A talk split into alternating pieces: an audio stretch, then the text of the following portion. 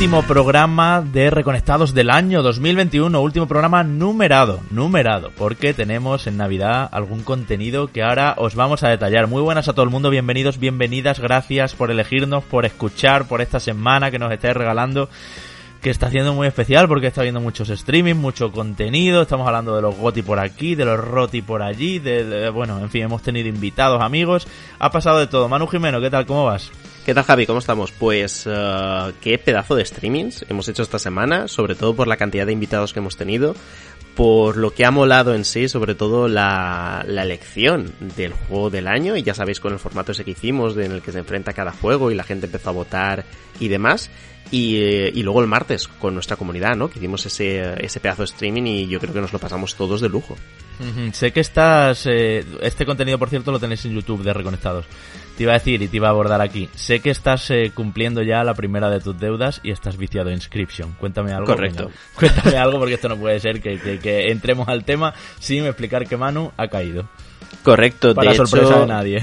Para sorpresa de nadie. De hecho, tú ya venías diciéndomelo desde hace tiempo. Recientemente me lo volviste a insistir. Durante el streaming la gente eh, me insistió también mucho en que probara Inscription y, y, al final he caído. Al final he caído y llevo pues uh, toda la tarde del miércoles jugando Inscription y he de decir que, que me está encantando. Sé que todavía no he llegado como al momento cumbre en el que la gente ya se queda totalmente enamorada pero es que no, no me hace falta ya llegar ahí, ¿no? Ya con calma y tranquilidad llegaré, pero, pero de golpe y porrazo yo creo que, que, que se coloca ya entre uno de, de, los indies eh, que más satisfacción me está generando, ¿no? Ya de entrada, ya con estas horas que, que le he podido echar, así que encantadísimo. Desde aquí a la gente, pues bueno, vuelvo a respaldar la opinión de Javi en este sentido y echarle un ojito cuando, cuando lo veáis de oferta, si, si eso, ¿no? O si os apetece, pues, o si os mola mucho el género, pues comprarlo ya. Yo lo he adquirido por 20 euros, creo que la semana pasada estaba a 15. O sea, mm. yo he perdido la oferta, pero bueno, ya sabéis que en Steam las cosas pues suben y bajan conforme sea, pero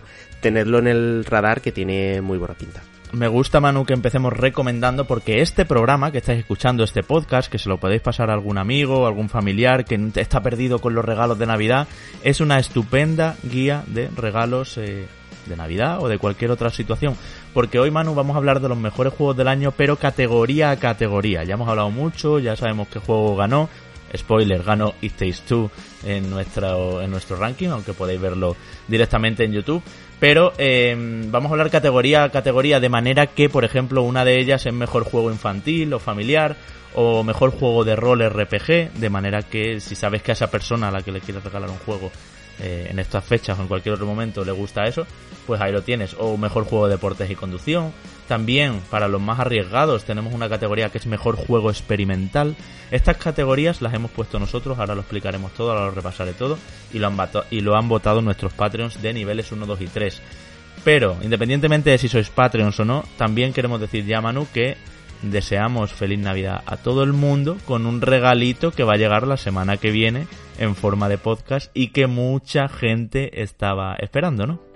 Eso es, eh, mucha gente nos pidió la tercera parte eh, de ese monográfico de Kojima, eh, ya sabéis que como es un contenido que lleva su tiempo en cuanto a preparación, coger toda la información posible, el grabarlo, además lo hacemos en diferentes días y luego editarlo, pues no podía ser en una semana normal y hemos escogido la semana que viene para tanto grabarlo como editarlo, ¿no? Y el plan es que lo tengáis seguramente o el 23 o el día de Nochebuena lo tendréis ahí disponible para escucharlo en el momento que queráis y será a mi modo de ver la parte más interesante, seguramente la parte que más conozcáis todos, que es ese hacer entre entre Kojima y Konami, los problemas con el Fox Engine, eh, qué pasó con Metal Gear Solid 5, todo lo que ocurrió y aconteció también con, Silent Hills, eh, hablaremos también de Death Stranding, es decir, eh, todas esas cositas más frescas, ¿no? Tal vez de los últimos 10 años son las que uh, hablaremos durante ese programa, que yo preveo también que se, se irá durante bastantes horas, no, no porque lo queramos alargar, sino porque el guion ya ocupa unas 12 páginas, así que ya os podéis hacer una idea de cómo será el, el contenido que trabajaremos. Así que nuestro pequeño regalo de Navidad disponible para todo el mundo, ya sabéis que nuestro contenido es disponible para toda persona, sea eh, patrona o no lo sea. Así que desde aquí, pues feliz Navidad a todo el mundo. Eso es, eso es. Además con la mejor producción que ya sé que le vas a meter ahí las musiquitas de Death Stranding de los juegos. En fin, ya estoy todo Ya lo tengo pensado además. Ya, lo tengo pensado cómo empezar. Sí, sí, sí. Hoy vamos a hablar también del Game Pass de PlayStation, de, de, esa filtración que se ha producido, del remake de Splinter Cell, del Nintendo Indie World, de juegos que hemos estado jugando. Manu Inscription, pero también nos va a contar otros. Yo también tengo mucho que decir. Incluso de los eh, premios PlayStation Talents que tiene su, su gala 2021 el próximo martes 21 de diciembre. Y os contaremos ahí también cositas porque hemos sido jurados y hay que hablar de, de cómo está el nivel y de cómo está la cosa. En fin, Manu, Hecho todo este repaso y preparación de lo que tenemos esta semana, yo creo que ahora sí, vamos a seguir escuchando esta buena música y vamos a empezar al turrón, nunca mejor dicho, en estas fechas.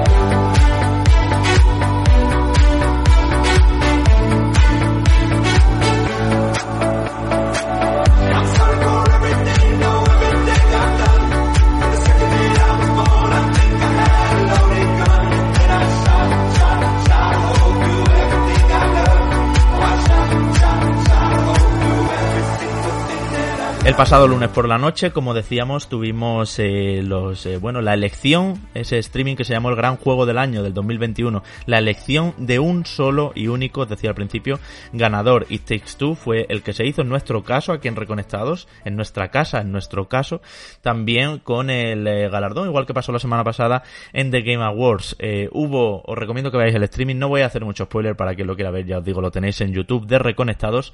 Hubo mucho sorpaso, hubo juegos que llegaron muy lejos, eh, pese a no ser de inicio los favoritos. Hubo otros muy favoritos que cayeron en primera ronda eh, contra inesperados. Eh, en fin, hubo killers, como así como el gran juego de la generación Uncharted 4 empezó a llevarse por delante a, de todo tipo de, de, de, grandes juegos, pues esto pasó también el otro día. Y hubo 12 invitados, hubo un buen rollo que flipas y mmm, nos encantó, ¿verdad, Manu? Hacer un streaming que dura 3 horas y media, pero que yo creo que eso va a hacer súper ameno y que podéis ver de principio a fin.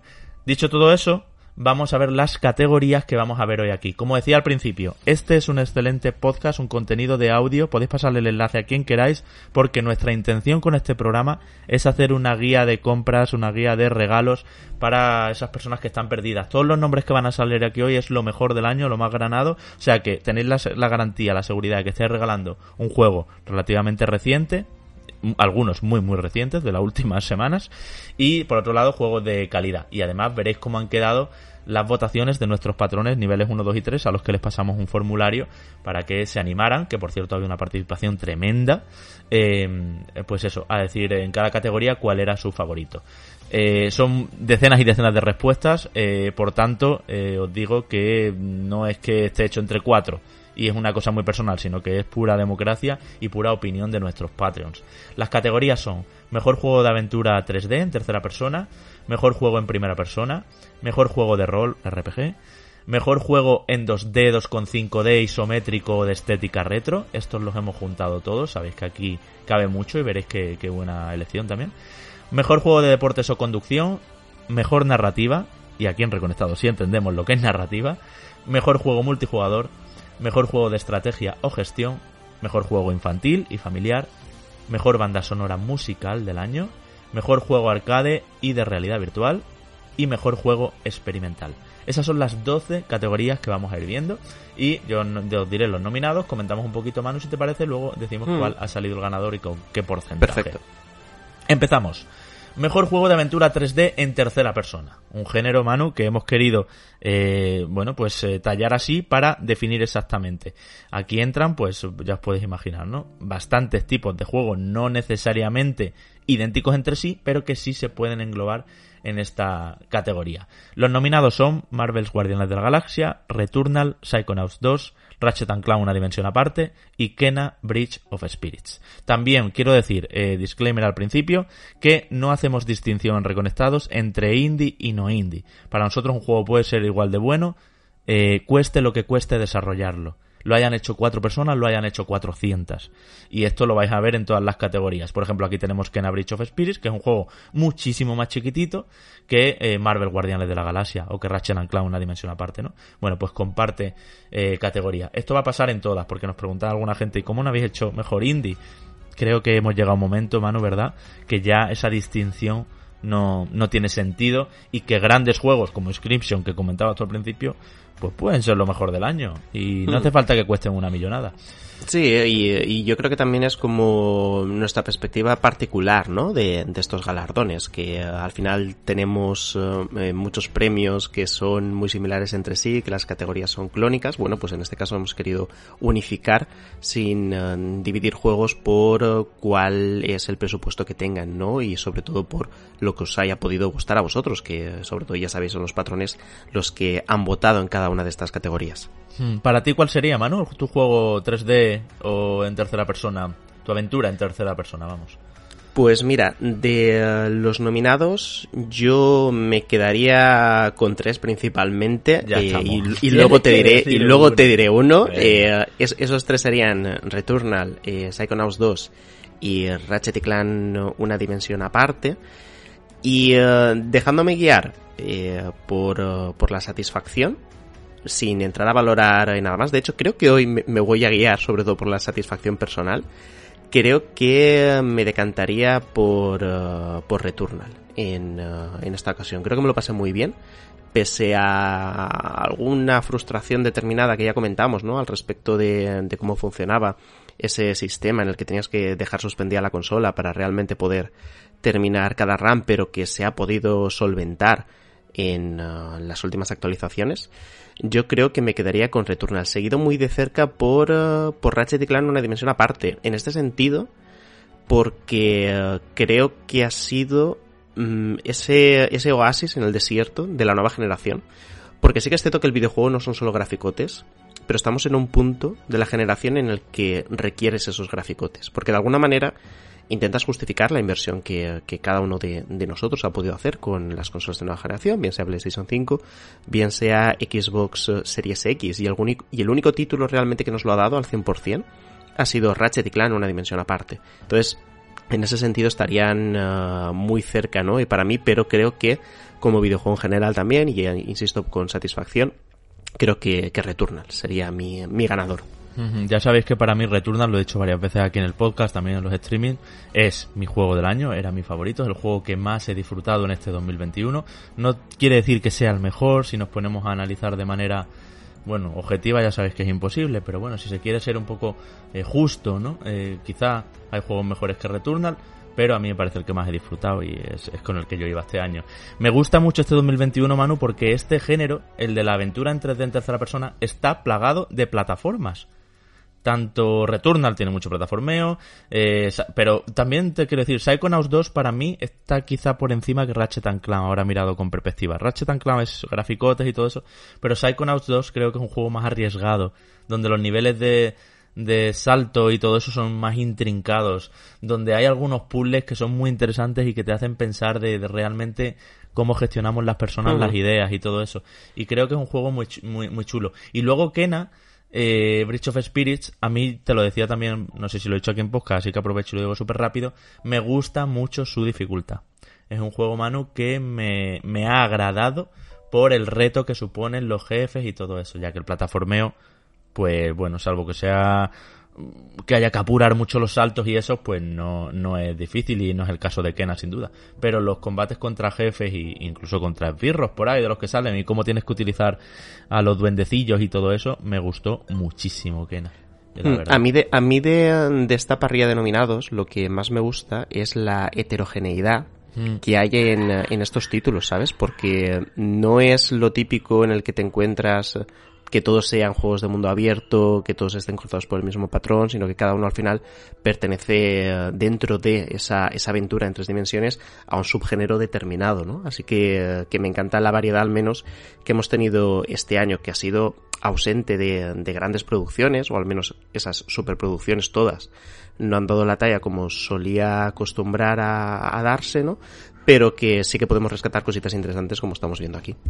Y de hecho, hay que decir que ha ganado Ratchet Clank una dimensión aparte con nada menos que un 35%, seguido de Psychonauts 2 y por último de Returnal, ¿no? Esos son eh, los tres, pero Ratchet Clank una dimensión aparte es el favorito de nuestros Patreons, un juego muy conservador, decíamos, a nivel de gameplay, un juego que es un Ratchet Clank con todas las de la ley, pero que por otro lado cogía unos valores de producción, además de ser de lo más vistoso que hemos visto en nuestra vida, un juego de absoluta nueva generación, de lo que se sentía imposible en, una consola anterior y demás, que ha sido el favorito de nuestra gente.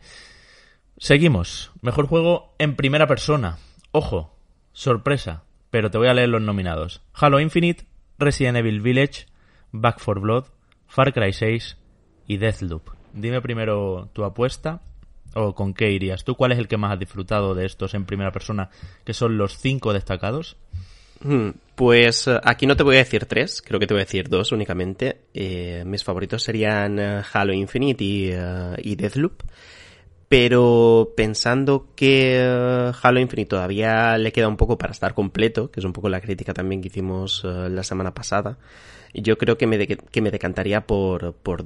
Al final, eh, incluso a pesar de uh, las críticas que, que, le pude dar en su momento, sobre todo con uh, la inteligencia artificial y con lo que sobreexplicaba al principio, ¿no? Porque una de las virtudes de Deathloop era justamente ese misterio que tenías al principio y que eh, poco a poco te, el propio juego te, te, te, enseñaba, ¿no? Qué es lo que había detrás, cómo funcionaba esa, esa mecánica de, eh, de, repetir día tras día, ¿no? Y cómo tenías que poder llegar a, a un final concreto, ¿no? Juntando ciertas piezas de, de un puzzle muy grande, aunque sí. lineal eh, al mismo tiempo. Eh, creo que cuando miro hacia atrás, pienso que ha sido una de las cosas que más he disfrutado este año. Así que mi voto sería para Deathloop. Pues yo miro hacia atrás y me doy cuenta que disfruté muchísimo. Ya lo dije en el review cuando me peleé aquí con Enrique, pero ahora con el tiempo me está, me entrando cosilla, buen recuerdo, no sé, de Resident Evil Village. Mi voto sería para Deathloop también, creo que es un juego superior, si nos ponemos a intentar eh, comparar apartados y demás. Pero te tengo que decir que Resident Evil Village gana con un 36% a mejor juego en primera persona dentro de las votaciones de los Patreons de Reconectados. Seguido de Deathloop, efectivamente, y por último de Halo Infinite. Eh, los otros, eh, Back 4 Blood y Far Cry 6, con una votación minoritaria. Pero Resident Evil Village, Manu, ¿ha gustado más de lo que en su día parecía porque había mucha gente poniendo comentarios, haciendo mucho ruido, el juego es una mierda, esto no es un Resident Evil, tiquití, tiquití. A veces pasa que en redes sociales eh, vemos que hay descontento y en verdad te pones a contar y dices, bueno, no, son seis personas. Lo que pasa es que han puesto 20 tweets cada uno. y, y, parece que mi timeline está lleno de odio. Pero, mm. y, y, esto es una metáfora de lo que puede pasar a veces, ¿no? Y Resident Evil Village, aun sin ser un Resident Evil en sentido más tradicional y tal, eh, joder, es un juego muy divertido. Yo lo decía, ¿eh? Y mantengo. Es mm. el Resident Evil más divertido de toda la saga. Ahí va eso. Sí, yo, yo creo que um, dependiendo de, de, a dónde te acerques, la, el feedback que recibes de Resident Evil Village puede ser uno u otro, ¿no? Y en este caso sí que es cierto que la crítica especializada a nivel general yo creo que sí que lo colocó bastante bien. De hecho, mientras hablabas he entrado un momento en Metacritic a ver cómo quedó el asunto y observo que tiene un 84 de media, que no está nada mal. Eh, esto implica, cuando tienes un 84 y media, obviamente que tienes un montón de dieces también, ¿no? Por la parte de arriba, o tienes muchos nueves. Eh, pero luego, por ejemplo, cuando te acercas a, a fans acérrimos, como podría ser el caso de Enrique, sí que detectas otro tipo de críticas, ¿no? O, o carencias a lo mejor que desde ese punto de vista sí que se destacan. Entonces, cuando conjugas ambas cosas, te puede incluso dar la impresión de que hay una confrontación de opiniones muy fuerte, ¿no? Pero bueno, eh, es al final un poco subjetivo cuál es la cantidad que corresponde a la parte positiva y a la parte negativa. Yo ahora sí que me estoy dando cuenta que en general la cosa fue muy positiva, ¿no? Por ejemplo, sí que es cierto que nuestros patrones eh, fueron bastante críticos, ya que ellos también, es curioso, ¿eh? Porque al final ha ganado eh, Resident Evil Village cuando nuestros patrones fueron bastante ruidosos, ¿eh? Al respecto de, que no les acababa de molar o que había ciertas fases que no sé qué, y que nuestro propio Enrique también le, metió bastante caña, ¿no? Pero luego cuando haces zoom off, y miras hacia afuera, ves que a la mayoría de la gente parece ser que sí que le gustó. También te digo, hay que tener en cuenta que los juegos más promocionados, los más conocidos, en este caso, ya que te digo que hay más de 100 respuestas, vamos, hay una barbaridad, eh, son, son, tienen, parten con ventaja. Es decir, estoy seguro de que más gente ha jugado a Resident Evil Village que a Deathloop. O que a Back 4 Blood. Bueno, Back 4 Blood no vende mal. Pero, ¿sabes qué te quiero decir? Que quizá eso afecta también en estas votaciones, seamos honestos. Pero bueno, que sea como sea, sea por promoción, sea por dinero, sea por lo que se conoce la IP, la marca Resident Evil, etcétera, pues ahí está, el tío, dominando la primera persona. Y oye, pues me gusta también, le da un poquito de color, no lo hace todo tan previsible, ¿no? Y, y, tan endogámico, de no salirnos siempre de los seis favoritos que eran Dead, Doom, Metroid Dread, eh, las dos, Ratchet and Clank, en fin, los, favoritos de los Game Awards, sino que bueno, pues un poquito de mm. color. Además, eh, coincide, por cierto, Javi, con el premio también dado por la audiencia en los Golden Joystick Awards, que también fue el, el videojuego del año para toda la gente que, lo votó, ¿no? Así que mira, coincidencia entre nuestra gente y la que votó en, este certamen. Ahora que comentan lo del premio de la audiencia los Golden Joystick Awards, el otro día Manu reflexionaba sobre una cosa. De cara a los Game Awards, ya sabéis, la gala de Geoff Keighley en, Los Ángeles, eh, tuvimos mucho jaleo, bueno, tuvimos, nosotros lo comentamos aquí, hubo mucho jaleo porque Forza Horizon 5 se podía nominar, pero la gente todavía no lo había jugado, entonces se nominó a categorías con mejor conducción, no sé qué. Vale, pues el juego que ganó del voto de la audiencia era Halo Infinite, que no se había podido jugar cuando votó la audiencia. Claro. ¿Te has dado cuenta? O sea, que a veces lo de votar sin jugar no se le puede achacar solo a la prensa entonces. es, curioso, ¿eh? es curioso lo, sí. No, pero en, en, este caso, cuando, cuando ocurre con la prensa es criticable porque eh, se dedican a esto a, nivel profesional, obviamente. Pero, pero sí que creo que deja muy a las claras el argumento que, que mantuvimos, o, eh, o que al menos yo mantuve, no sé si al final logré convencerte, al respecto de que algo como los de Game Awards deberían de tener un jurado especializado, pues eh, parecido, ¿no? A, la Academia de los Oscar, donde tienes eh, un jurado muy determinado que en principio se habrá visto la gran mayoría de películas que son nominadas a ese certamen, ¿no? De esa manera te aseguras que el jurado sí que al menos haya podido tocarlo, aunque sea, yo que sé, eh, las horas que, que, haga falta. Pero este es un, un, caso muy llamativo, ¿no? Que ganó Halo Infinite sin que la gente hubiera jugado y al mismo tiempo yo también lo consideré como un poco autocrítica, entiendo yo, ¿eh? Al menos una exposición de las carencias por parte de la organización de los Game Awards. No voy a decir Geoff Keighley porque al final siempre lo personalizamos con él, en él, pero hay un montón de gente al final también alrededor, ¿no? Que, que algo tiene que, que hablar al respecto, porque podrían perfectamente no haberlo incluido en la gala. Es decir, ellos ya anunciaron el ganador de, del voto de la audiencia antes de, de, que empezara y perfectamente podrían haber dicho, mira, este, este premio ya se ha entregado, no tengo el por qué promocionarlo más y en cambio lo hicieron. Entonces, eh, yo esto lo relaciono también un poquito con el tema de, de, Forza y vamos a ver si para el año que viene la cosa cambia. Lo, lo, que sí que no cambió, y ya lo comentamos la semana pasada, es el poco respeto ¿no? a la hora de dar eh, ciertos premios que se pueda entender, entre comillas. Yo no lo entiendo, ¿eh? pero se pueda decir que son menores. Y ahí es donde volvieron a fallar. Sí, sí. Mejor juego de rol, RPG. Eh, curioso, este 2021 nuestros cinco nominados son todos japoneses.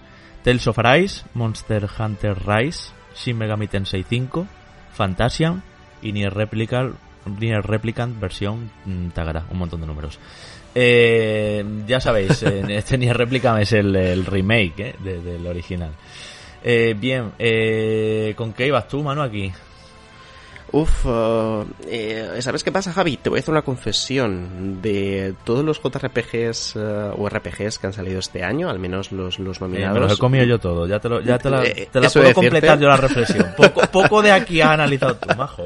Exacto, de entrada eso, pero también es que ninguno de ellos me llama la atención en absoluto. Es decir, no es mi tipo de juego. ¿no?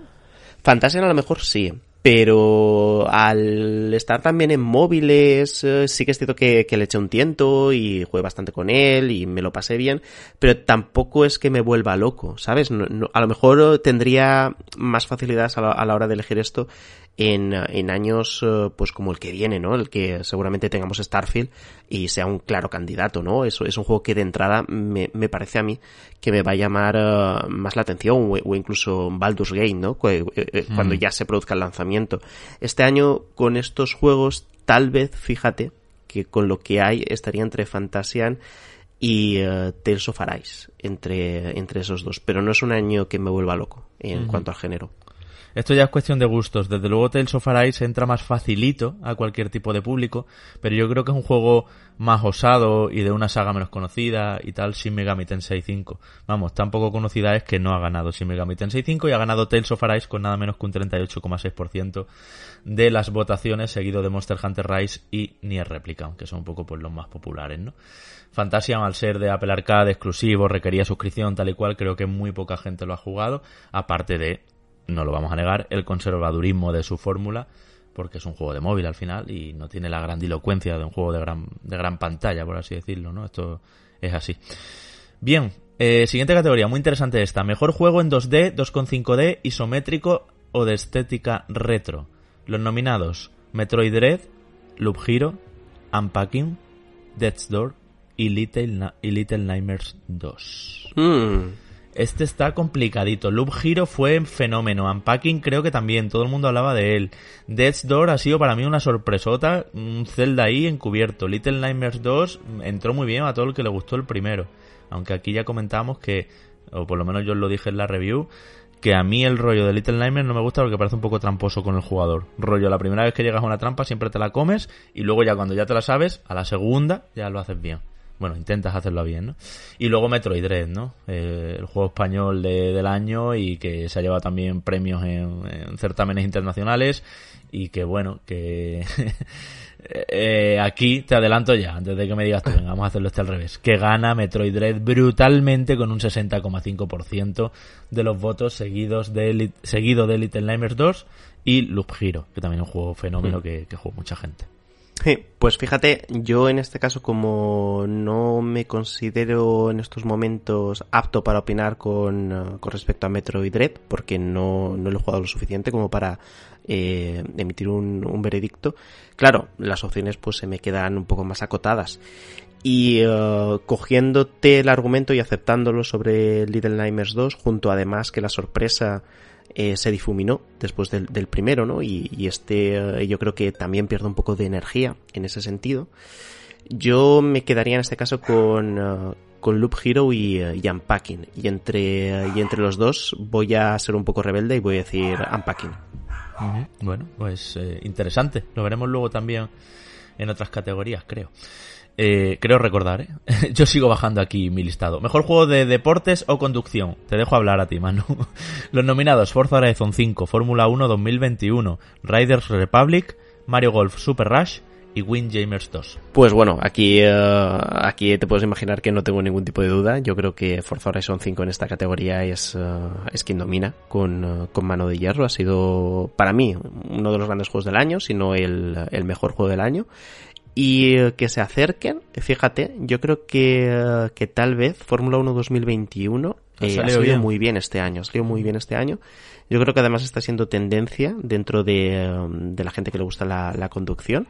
Y, uh, y, también es importante el, el, apreciarlo, ¿no? Pero vaya, yo creo que no hay, no hay nadie que se acerque al, al, desempeño que hemos podido ver con Forza Horizon 5, que pese a que a lo mejor es una entrega conservadora, que puede ser un más y mejor con respecto a Forza Horizon 4, eh, ha, dado, ha dado muestras de, ser uno de los títulos del año. Así que mm, definitivamente voy con él, obviamente. Y el 88,6%, todo el quesito está azul, que es el color de Forza Horizon 5, va con él. Es el mejor juego de deportes o conducción. Y aquí, inciso, fe de ratas, incorporamos Windjammers 2, que recientemente hemos sabido que tras tanto retraso finalmente va a salir en enero. Por suerte nuestros Patreons son muy sabios y no lo ha votado nadie, porque es como, eh, no ha salido. Así que gracias amigos Patreons por hacerlo eh, así de bien y, y, perdonad por el por el eh, bueno porque se nos colara ahí en definitiva yo creo que esto lo hice yo mano y se nota que esta categoría me importa poco no. y no. eso que Windjamers 2 me flipará eh de hecho me flipa Windjamers o sea yo he de decirte he de decirte que eh, compartimos aquí responsabilidad porque aunque tú hiciste los nominados, yo revisé, yo revisé y me lo comí también. Así que culpa de los dos el que Windjamers 2 se haya colado aquí. que son cosas que pasan, así que... Venga, categoría que me flipa. Mejor narrativa. Y aquí quiero hacer el asterisco que comentaba al principio. En The Game Awards vimos que había mucha confusión con narrativa y guion o argumento. Eh, de hecho, allí ganó Guardianes de la Galaxia, eh, juego que hemos dicho que puede tener muy buen guion, pero desde luego no tiene una forma de contar lo que llame la atención, porque es un juego muy cinematográfico a base de cinemáticas y conversaciones entre los personajes y poco más. Es una estética, eh, perdón, es un estilo narrativo muy convencional, como lo sería Uncharted, eh, incluso te digo, The Last of Us. Eh, los juegos de Naughty Dog, por ejemplo, son de narrativa convencional. Las historias serán la hostia, pero hmm. lo que es la narrativa. Entonces es importante que tengamos en cuenta eso, que aquí valoramos cómo se cuenta, el riesgo que se toma, incluso esta categoría es muy bonita, Manu, porque eh, la narrativa buena de un videojuego no la puede tener otro formato. El videojuego aquí levanta la cabeza sobre el cine, sobre la literatura, sobre la música, sobre los cuadros en un museo y dice, ojo, yo tengo una manera de contar única. Y estos juegos que están nominados, ahora lo veréis, son un poco así. 12 Minutes, Deathloop, The Forgotten City, Genesis Noir, Life is Strange, True, Colors. Eh, aquí está la cosa bien, hmm. ¿eh? pero yo creo que el mío es de Forgotten City. Me voy a adelantar ahora a ti. Me parece un juego hmm. súper interesante. Hmm. Yo iba a comentar que, estaría entre uh, The Forgotten City y uh, Deathloop. Y me voy a decantar de nuevo también en esta categoría por, uh, por Deathloop. Eh, sé que es cierto que seguramente sea la opción mainstream, la opción que más conozcamos todo el mundo pero, pero creo que ha sido capaz de, de contar uh, una, una historia simplemente con cuatro escenarios que hablan por sí mismos a través de cuatro momentos diferentes de, de un mismo día, ¿no? Y, uh, y, la forma en la que cada uno de los diferentes loops te van añadiendo más informaciones y te permite construir todo ese entramado, ¿no? De, de historia, pero también de, de mecánica jugable, yo creo que, que le hace merecedor de, de ser el ganador. Y así ha sido, con un 40,4% gana Deadloop, seguido de Life is Strange True Colors y eh, por último 12 eh, Minutes. 12 Minutes, vamos a ir por partes. 12 Minutes, como sabéis, es un juego muy interesante porque tiene una serie de medidas arriesgadas, además de tener que ir tú formándote la historia en la cabeza a base de hacer loops. Bueno, esto luego ya salió mejor o peor. Fijaos, el argumento de 12 Minutes para mí no está bien al final, no es un buen argumento, pero sí una buena narrativa.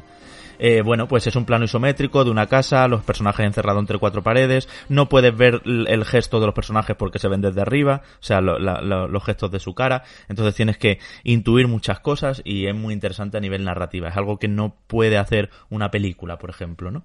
Eh, y luego por otro lado, ya que tú como jugador pues decides el orden en que reciben los acontecimientos.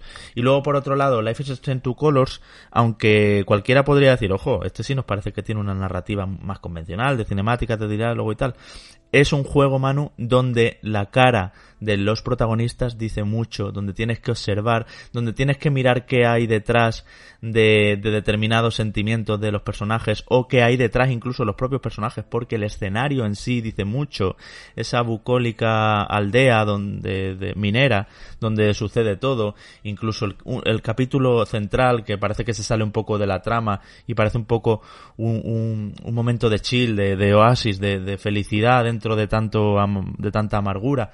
Y, y, todo eso se consigue con la música y con cómo, eh, bueno, como tú como jugador, hasta dónde quieres explorar, cuántas cositas de la habitación de Alex Chen, la protagonista, quieres tocar. ¿Qué pasa si toco el osito de peluche? ¿Qué reacción tiene ella? Eso es una forma de, de expresar y de contarte una historia que no tiene otro formato, mm. ¿no? Darte tanta capacidad a ti como jugador de elección de hasta dónde mm. quieres conocer de su pasado. Mm. Tal vez en este caso con, um, con Life is Strange uh, True Colors ya estamos un poquito acostumbrados, ¿no? Por, uh, las diferentes entregas. Entonces, como sorprende menos, ¿no? Es como que, que, este año, al menos yo de entrada, ya, ya lo he descartado. Pero es más, es, es fácil también el, el, decantarse por Life is Strange, porque um, entendemos que es un, es un videojuego que este asunto en cuestión lo trata muy bien. Mejor juego multijugador.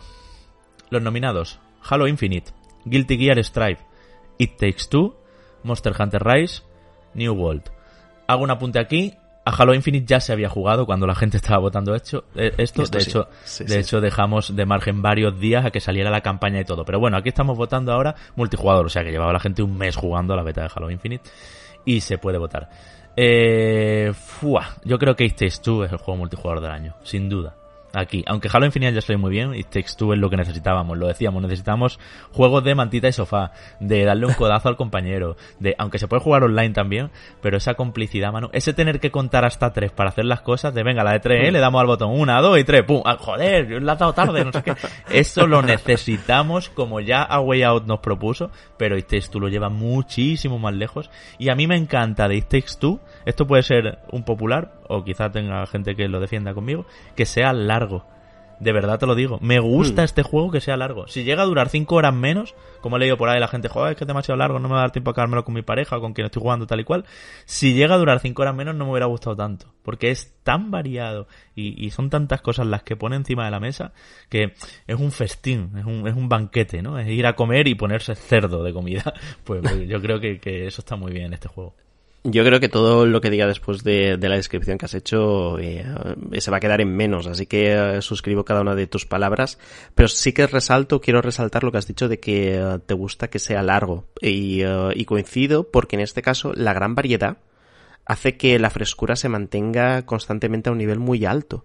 Entonces, no te molesta que sea largo, no te molesta que termines un conjunto de niveles o un nivel en cuestión y luego vayas al siguiente porque te vas a encontrar una mecánica distinta en un escenario diferente con eh, cosas distintas que hacer, ¿no? Y, eh, y, es algo muy sorprendente. Y como multijugador es un poco doloroso el tener que decidirse entre Halo Infinite y, y Texture porque, claro, Aquí eh, sería cuestión de hacer una subcategoría, pero claro, no, no, no es posible hacerlo porque no hay suficientes juegos eh, en cooperativo como para hacer una contienda justa, ¿no? Una contienda al menos que aporte algo. Entonces, claro, hay que unificarlo todo y, y en este sentido yo creo que por esa oda al juego en cooperativo sentado en el sofá, aunque también se puede jugar a través de, de internet, yo creo que It se, se lo merece, pero muy cerca de Halo Infinite, ¿eh? porque hay que reconocer que ha sido el juego que ah, nos propone un aspecto multijugador que es mejor y superior a los reyes, que en este caso sobre todo era Call of Duty y, uh, y uh, ha tenido enfrente Battlefield siempre, un poquito a lo mejor por debajo, y hablo de números, hablo en cuanto a, a masa de gente que juega, y ninguno de los dos, al menos en su formato tradicional, creo yo que, que ha dado la talla, ¿no? Pese a que Warzone continúa siendo, por supuesto que sí, un Battle Royale super jugado, pero lo vamos a dejar aparte de ese Call of Duty Vanguard. Hmm, nos ha salvado el año de los shooters, sin duda, Halo Infinite, y fíjate, lo decíamos en el review la semana pasada, yendo al final a algo muy conservador, algo de toda la vida, capturar la bandera, modos de 4 contra 4, o sea, sí, sí bueno, también en modo 12 contra 12 con vehículos y eso, claro, por supuesto, pero que eh, yendo a lo clásico, azules contra rojos, vamos, no, no penséis que en Halo hay mucho más, eh, pero va también, igual que va bien también, los otros candidatos son buenos también, eh, eh porque Monster Hunter Rise eh, tiene una comunidad súper férrea, vimos la expansión en los Game Awards y, va a ser muy guay y es un juegazo de Nintendo Switch. Y New World eh, también, bueno, pese a la lógica, comentabas tú, caída de gente jugando, porque es normal en los MMO, cuando salen se vuelve todo el mundo loco, luego al mes ya se estabiliza, sigue teniendo a su gente ahí en ese mundo de colonos y de descubridores. Y bueno, los planes de Amazon parece ser que son bastante eh, masivos, iba a decir en inglés, eh, bastante grandes, bastante, mm, bueno, eh, generosos a la hora de ofrecer contenido nuevo y todo eso. Vamos a ver cómo fluye este MMO y si le acaba quitando el trono a otros de mucho éxito como Final Fantasy XIV, que con cada nueva expansión también nos, nos da una alegría de lo bien que está saliendo. Mejor juego de estrategia o de gestión. Hemos metido los dos géneros juntos en una misma categoría. Age of Empires 4, Inscription, Humankind Jurassic World Evolution 2 y Evil Genius 2 World Domination. Uf, Manuel, ¿Age of Empire o Inscription? ¿Con qué te quedas? Wow. Pues uh, creo que Age of Empires 4. Es decir, aunque me esté encantando Inscription, no he terminado el juego, ¿no? Como para decantarme por él. Y pese a todo, y pese a todo, creo que Age of Empires 4 supone tantas eh, cosas dentro de, eh, del género RTS, tanto por, por bagaje de la propia saga, por lo que supone también ahora esa, esa vuelta a los orígenes y, y lo bien que está hecho el juego, porque está hecho de forma increíble. Creo que es además uno de mis títulos del año, así que fíjate que no voy a tener dudas y voy a votar por Age of Empires 4. Pues yo creo que también. Creo que es de aplaudir que haya vuelto Age of Empires en tan buena salud, eh, con un juego tan bien acabado, que, que, te da tantas horas. Y me gusta mucho Inscription también, eh, sería mi otro favorito ahí. Pero estoy con la gente. 67,5% de votos para Age of Empires, que es el que gana esta categoría. Seguido de un 14,9% para Jurassic World Evolution y un 14 para Inscription. Quizá Inscription lo conocía menos gente, porque es más reciente también, como que lo ha jugado menos gente y tal. Pero bueno, Jurassic World Evolution 2 no creo que... No tiene mucho más tiempo que Inscription y tampoco creo que haya vendido una burrada. Lo que pasa que, bueno, la franquicia es la que es, ¿no? Pero sí, sí, esos Empires a tope es un grandísimo juego. Ojo, eh, porque es que Microsoft al final, tal y como preveías tú a principio de año, Manu, se ha marcado un otoño brillante con Halo, Forza mm. y Age of Empires. Ha sido, sí. ha sido el otoño de, Microsoft, sin duda. Sí, al final, incluso con la combinación de, de consolas Series X y, PC, ¿no? Para poder jugar a, todo esto en, en, condiciones y en el mejor lugar en, en cada caso, yo creo que, que se convierte en un ecosistema súper cómodo. Eh, si lo, además lo, añades con la app, que, que, yo creo que no lo hemos hablado muchas veces, pero lo cómoda que es la app, por ejemplo, para el tema de capturas, es, eh, es algo increíble. ¿eh? El hecho de hago la captura, me viene a la app, la paso en al amigo. En el caso de PlayStation creo que eso están mejorándolo, o al menos hay planes de que se mejore, pero todavía no está ahí. El caso es que el ecosistema es muy bueno y uh, han acompañado los juegos a final de año, ¿no? Eh, creo que lo hablamos los dos que eh, la primera parte del año iba a ser de PlayStation, la segunda parte del año iba a ser de, Microsoft si las cosas iban bien. Yo creo que la única duda era la de Halo Infinite y al final quedó sorprendentemente disipada. Entonces, bueno, eh, en nuestro caso, por ejemplo, que tenemos eh, las tres consolas, obviamente, para poder venir aquí y hablaros a todo el mundo de qué nos parece cada juego, pues ha sido algo maravilloso, porque cuando no hemos tenido algo en una, nos hemos podido ir a la otra y, eh, ha estado perfecto. Pero, eso sí, eh, lo bueno está por, por llegar. Yo creo que este año 2021 es criticable en muchos sentidos, entendible en otros, pero la mandanga buena viene en 2022 si todo lo que está planeado va a salir. Que vamos y aunque no esté, aunque no salga todo planeado, mano, va a ser un año de epilepsia. También, también, porque bueno, eh, de hecho, bueno, lo que tenemos entre febrero y marzo es ya increíble. Claro. Es decir, eh, entre eh, Horizon Forbidden West, entre Gran Turismo 7, entre Elden Ring, Dying Light. Buah, buah, buah, es, que, es, muy Forspoken también, lo mm. tenemos por ahí. ¿Forspoken o Forsaken? ¿Forsaken? Forsaken. Forspoken. Forspoken. Forspoken. Forsaken es siempre Destiny. dudo. Siempre dudo. Siempre Porque Forsaken es Destiny 2. sí, sí, sí. Eh, bien, siguiente categoría. Quedan cuatro. Mejor juego infantil y familiar. It Takes Two, Mario Party Superstars, New Pokémon Snap, Super Mario 3D World Bros. Fury, Chicory, A Colorful Tale. Mm, eh, creo que donde estéis Takes Two gana este. Claro, claro, claro. O sea, Yo creo que es un juego ideal para jugar con críos, ¿eh? También Sí, sí. No, hay ningún tipo de duda. A ver, eh, ideal para jugar con críos. Tiene momentos tétricos. tétricos y alguna bromita un poco picante y cositas así, pero bueno. Ah, sí, pero fíjate que, más que lo picante es eh, lo tétrico y lo incómodo. Que es, que es un poco lo que sorprende, porque claro, con la estética que destila el juego, esperas algo amable todo el rato y no es así. Mm. Hay momentos que dices, pero ¿en serio estoy viendo esto? Si, si, si mm. casi eh, hay escenas de, de Last of Us parte 2 que me parecen más amables que esto. Mm, y, eso es verdad. Y, no, y, no voy a entrar a describir la escena en concreto porque, porque no quiero incurrir en spoilers, ¿no? Pero sorprende también en ese sentido, ¿no? Pero sí, yo creo que dentro de familiar entra también el jugar con la pareja, entra también el jugar con, eh, con hijos que sean estén un poquito más creciditos también y con amigos, ¿no? Que también forman parte de, esa misma familia. Así que eh, en este caso, pues uh, tirando por ahí, si por infantil no se puede tirar, yo creo que también It is True. Igual también quiero destacar, Manu, Chicory a Colorful Tale, eh, juego que, joder, dentro del, del panorama más indie y de los juegos un poquito sorprendentes y tal, te gustó mucho. Es un juego de colorear y que además llega ahora a Nintendo Switch, que creo que es su plataforma ideal, bueno, aparte de PC y eso, pero en Nintendo Switch es una gozada y llega justo estos días. Lo anunciaron en el Nindy World, eh, luego, lo, luego lo comentamos.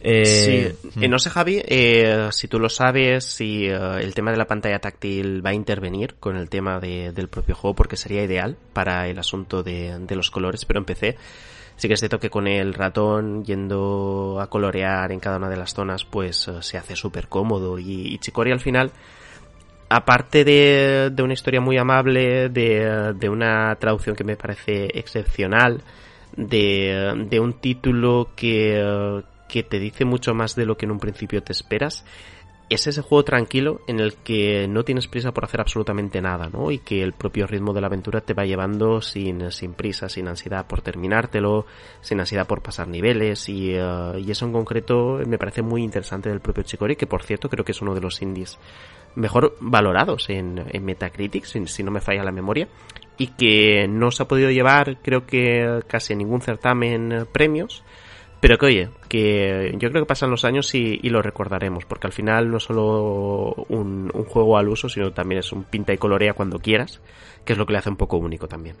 Y mi otro favorito es Mario Party Superstars, lo dijimos aquí también, salió súper chulo, súper divertido, para críos, para familias, para ponerle un Joy-Con a la abuela y, jugar los tableros esta Navidad, está fenomenal. Pero bueno, con un 50% Manu ganáis Takes 2, seguido 27% de Super Mario 3D World más Bowser Fury y 18% para Mario Party Superstars. Bien, eh, mejor banda sonora musical. Ha sido un año de buenas músicas. De hecho, este quesito está un poquito más repartido. Pero vais a ver, eh, tenemos un poco de todo. Los nominados, Nier Replicant, versión 1.2.2.4.7, en fin. Eh, Shin Megami Tensei 5, Halo Infinite, Fantasia y The Artful Escape. Quiero romper lanza a favor y os lo digo cuando acabéis este podcast, ponéroslo por favor, la banda sonora de The Artful Escape. Es precioso el juego y preciosa la música especialmente. El juego también está muy bien, pero la música especialmente. Fantasian viene con Nobuo Uematsu, Halo Infinite ha sabido recoger muy bien el trabajo de, de los compositores originales. Shin Megami Tensei, pues no es mi rollo tanto Shin Megami Tensei, pero la gente le ha flipado y Nier Replicant pues igual, ¿no? En fin, yo Kotaro ya sabéis que esto lo, lo, cuidó en el original, en el Nier Replicant original y, y en el remake se, se ha vuelto a, a lucir en, la elección de compositores. Gana Nier Replicant, de hecho, hmm. eh, este año, pero ya te digo que es un quesito repartido, con un 44% y luego 27% para Halo Infinite, una banda sonora también muy muy buena que la escuchábamos la semana pasada en el, en el análisis, en el podcast 5x16. Yo aquí por, eh, por bueno, por eh, haber escuchado sobre todo tanto la banda sonora de, la saga Halo en su momento, yo me inclinaría por, por Halo Infinite. Me parece que el trabajo que hacen Gareth Cooker, eh, Joel Corelis y no sé quién más estaba, es, es increíble, sobre todo reinterpretando los temas clásicos, haciendo diferentes extensiones en cada uno de, de esos temas. Y es una parte fundamental de que Halo Infinite se sienta tan bien porque sin una banda sonora de este tipo que te acompañe en momentos determinados, claro, claro, todo es uh, más soso si no está, ¿no? Y en este caso está, la banda sonora es épica y, y realza todo lo que haces con el jefe maestro. Así que mi voto sería para, pues para Halo Infinite. Mejor juego arcade y realidad virtual, comparten categoría también. Beatstar, WarioWare Get It Together, Resident Evil 4 VR, Hitman 3 VR, y Long Echo 2. Gana, te lo anticipo ya, Resident Evil 4 VR con un aplastante 59,6% mm. de los votos, seguido un 23% por BeatStar y por último Hitman 3 VR que también salió muy bien y una experiencia muy chula. Pero eh, Resident Evil 4 VR, Manu, eh, al final Oculus, bueno, ya Meta, ¿eh? Ojo, que las Oculus ya se llaman MetaQuest. Eh, ya las notas de prensa nos llegan así. Lo ha hecho, lo ha hecho muy bien con este juego y se lleva un exclusivazo. Funciona muy bien, sorprendentemente bien jugar en primera persona Resident Evil 4, un juego originalmente diseñado para tercera y donde se cogen muchas cosas de Half-Life. Lógicamente, Half-Life va a ser un referente y ahora recargar el arma en Resident Evil 4 VR pues se hace con los gestos de las manos, en fin, todas estas cosas.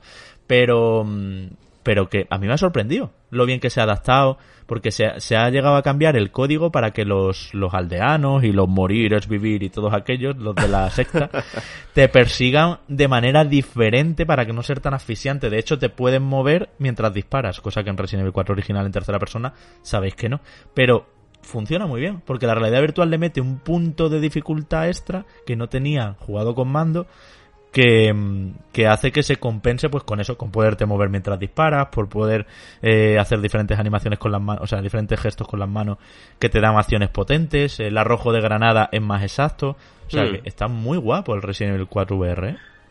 Sí, eh, yo creo que además eh, sorprende de nuevo positivamente porque eh, las expectativas que teníamos con esto cuando se anunció, creo que era ya en el último avance, ¿verdad?, de, de, Resident Evil Village y con motivo del aniversario de, de Resident Evil, teníamos pocas esperanzas, ¿no? Pensábamos que harían algún tipo de, de port muy, muy a lo bestia, ¿no? Pero en cambio, ¿no? En cambio nos hemos encontrado algo bueno dentro del terreno de, de la realidad virtual y que como tú bien has dicho, eh, sin acercarse a Alex, pero sí que coge las cosas que, que se hacen bien, pero sobre todo porque al final Half-Life Alyx establece el estándar de lo que debe de ser un juego de estas características en realidad virtual, ¿no?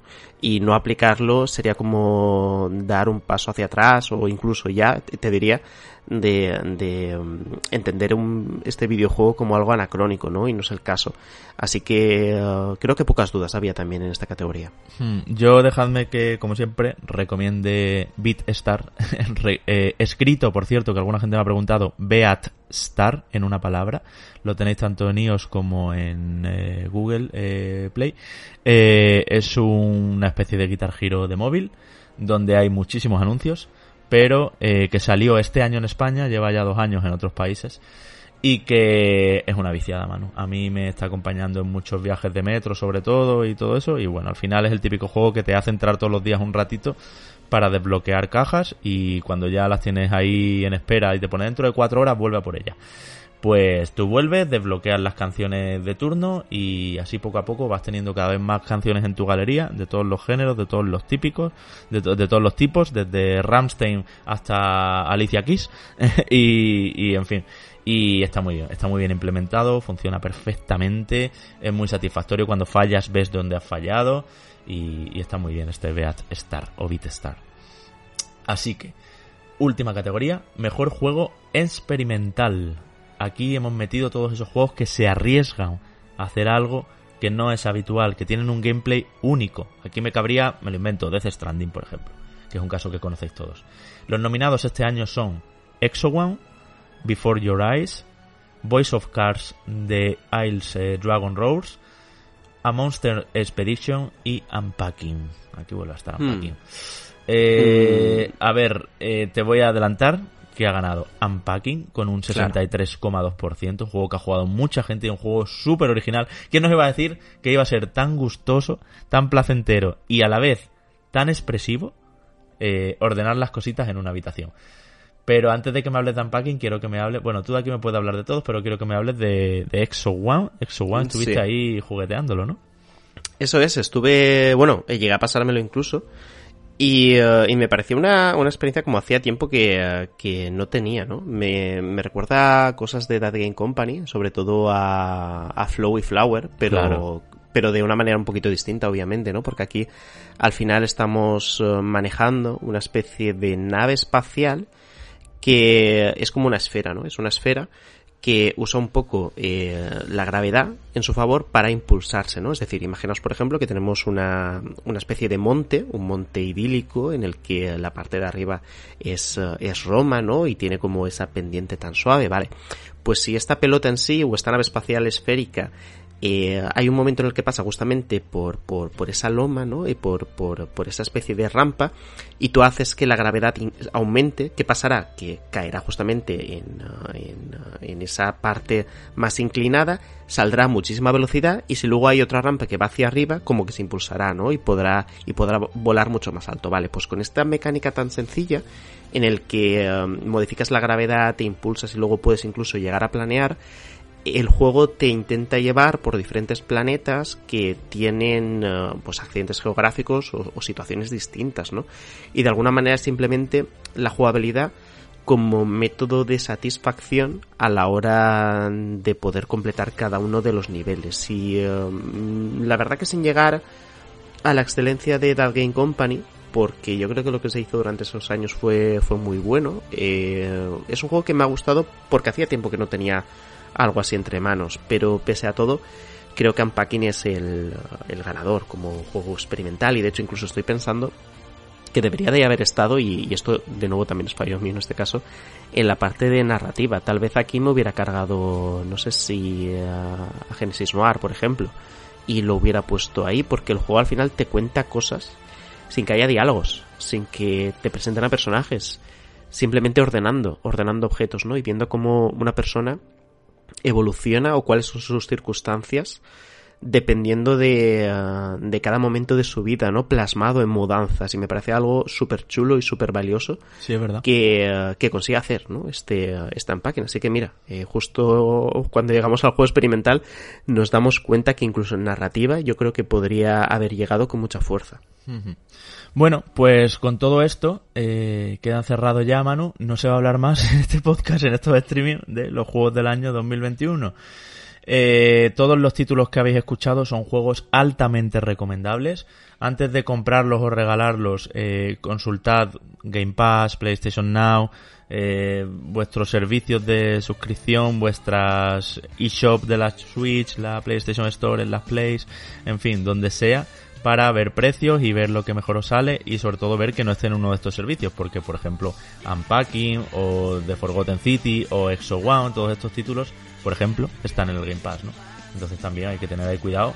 Que a mí ya me ha pasado Manu haberme comprado un juego que está en Game Pass. Esto nos va a pasar a todos tarde o temprano. Ya he sido yo el primer que ha caído ahí. De hecho, a mí, a mí me pasó con, uh, con Slade Spire. ¿Te acuerdas? Mm, que te mm. dije, bueno, pues me lo he comprado para Switch. Y tú me dijiste, así, ah, pues está en Game Pass. Y dije, vaya. Oh, vaya. En fin, oh, Que, esto. Eh, esperamos que os haya gustado esta recomendación y que os sirva para hacer unos buenos regalitos o autorregalarse. Que, oye, eso es una cosa que uno siempre tiene que hacer en esta vida para, para seguir adelante con, con la máxima felicidad, claro que sí.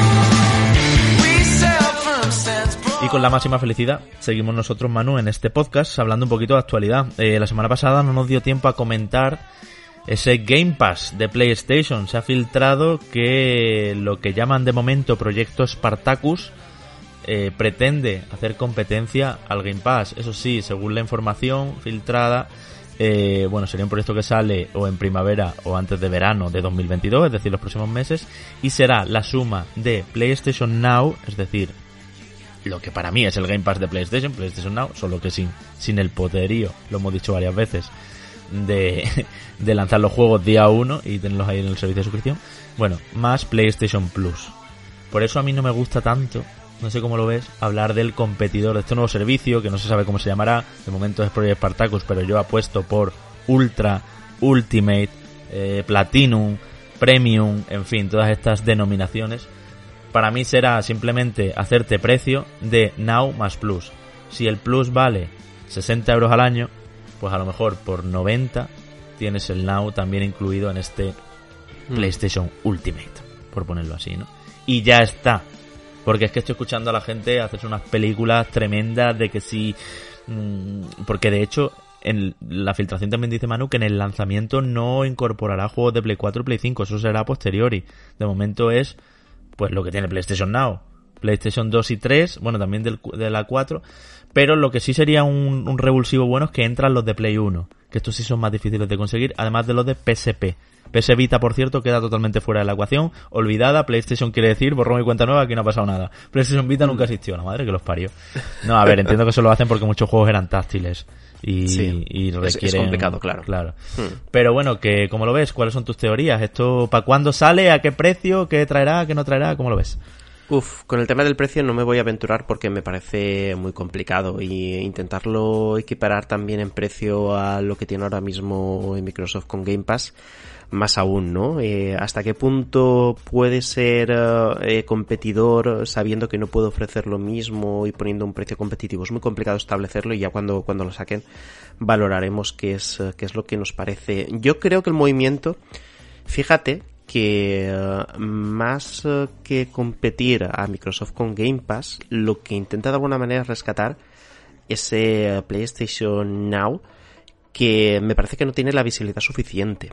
Entonces, claro, aquí ganas dos cosas. La primera es visibilidad, porque si tú fusionas PlayStation Plus con, eh, con el Now eh, automáticamente eh, pones a disposición de todo el mundo la posibilidad, ¿no? De que dentro de, de una misma palabra, un mismo término, un mismo ecosistema, vamos a llamarlo así, puedas tenerlo absolutamente todo, ¿no? Aunque, aunque tengas los diferentes niveles. Y al mismo tiempo lo simplifica. Simplifica la comunicación, simplifica que la accesibilidad del usuario, eh, lo tienes todo más ordenado y eh, de esa manera también PlayStation va a intentar venderlo, venderlo más, ¿no? No sé, yo no creo que se, que se acerque a Game Pass, pero que eh, sí que va a intentar vender lo que ya tenían de una manera mayor. Sí que la duda que más me surge y que no acabo de entender es esa hipotética eh, segundo nivel, o es hipotético segundo nivel, porque hay como tres niveles. Sí, hay tres tiers, es verdad. Eh, Jason Schreier y eh, no entiendo cuál será el del medio. Porque los rumores hablan de que el, el, nivel primario sería el de PlayStation Plus habitual, el tercero sería el que aúna los dos servicios, pero el intermedio que tendrá. Es decir, el problema es ese intermedio es posible que de alguna manera lastre al propio PlayStation Plus porque a lo mejor PlayStation Plus se queda como la opción eh, más rebajada, incluso eh, que en la percepción sea que pierde incluso contenido o que, o que no tiene la calidad que, tenía antes, y que el PlayStation Plus Plus, por decirlo de alguna forma, sea ese tier 2, ¿no? Entonces realmente como para que equiparar lo que teníamos antes con lo que tenemos en el futuro tengamos que evolucionar al 2 si no queremos el PlayStation Now, no lo sé. Todo esto al final son elucubraciones en base a a los rumores y filtraciones que han ido apareciendo, pero me chirría lo de los tres niveles. Vamos a ver si lo explican bien, vamos a ver cuáles son las diferentes opciones y vamos a ver cuál es el precio, que yo creo que es eh, lo más importante, ¿no? Que, que uh, nos interesa a todos al final. Claro, es que ya tenemos tantas suscripciones que llega un momento en que uno tiene que quitarse cosas. Yo el otro día hacía balance y digo, madre de Dios o sea, entre Netflix, HBO, Disney Plus, Spotify, Nintendo, eh, Switch Online con el expansión, el Plus, el eh, Ultimate de la Xbox, pero ¿cuánto dinero estoy tirando yo aquí al mes? Sí, sí, sí, sí.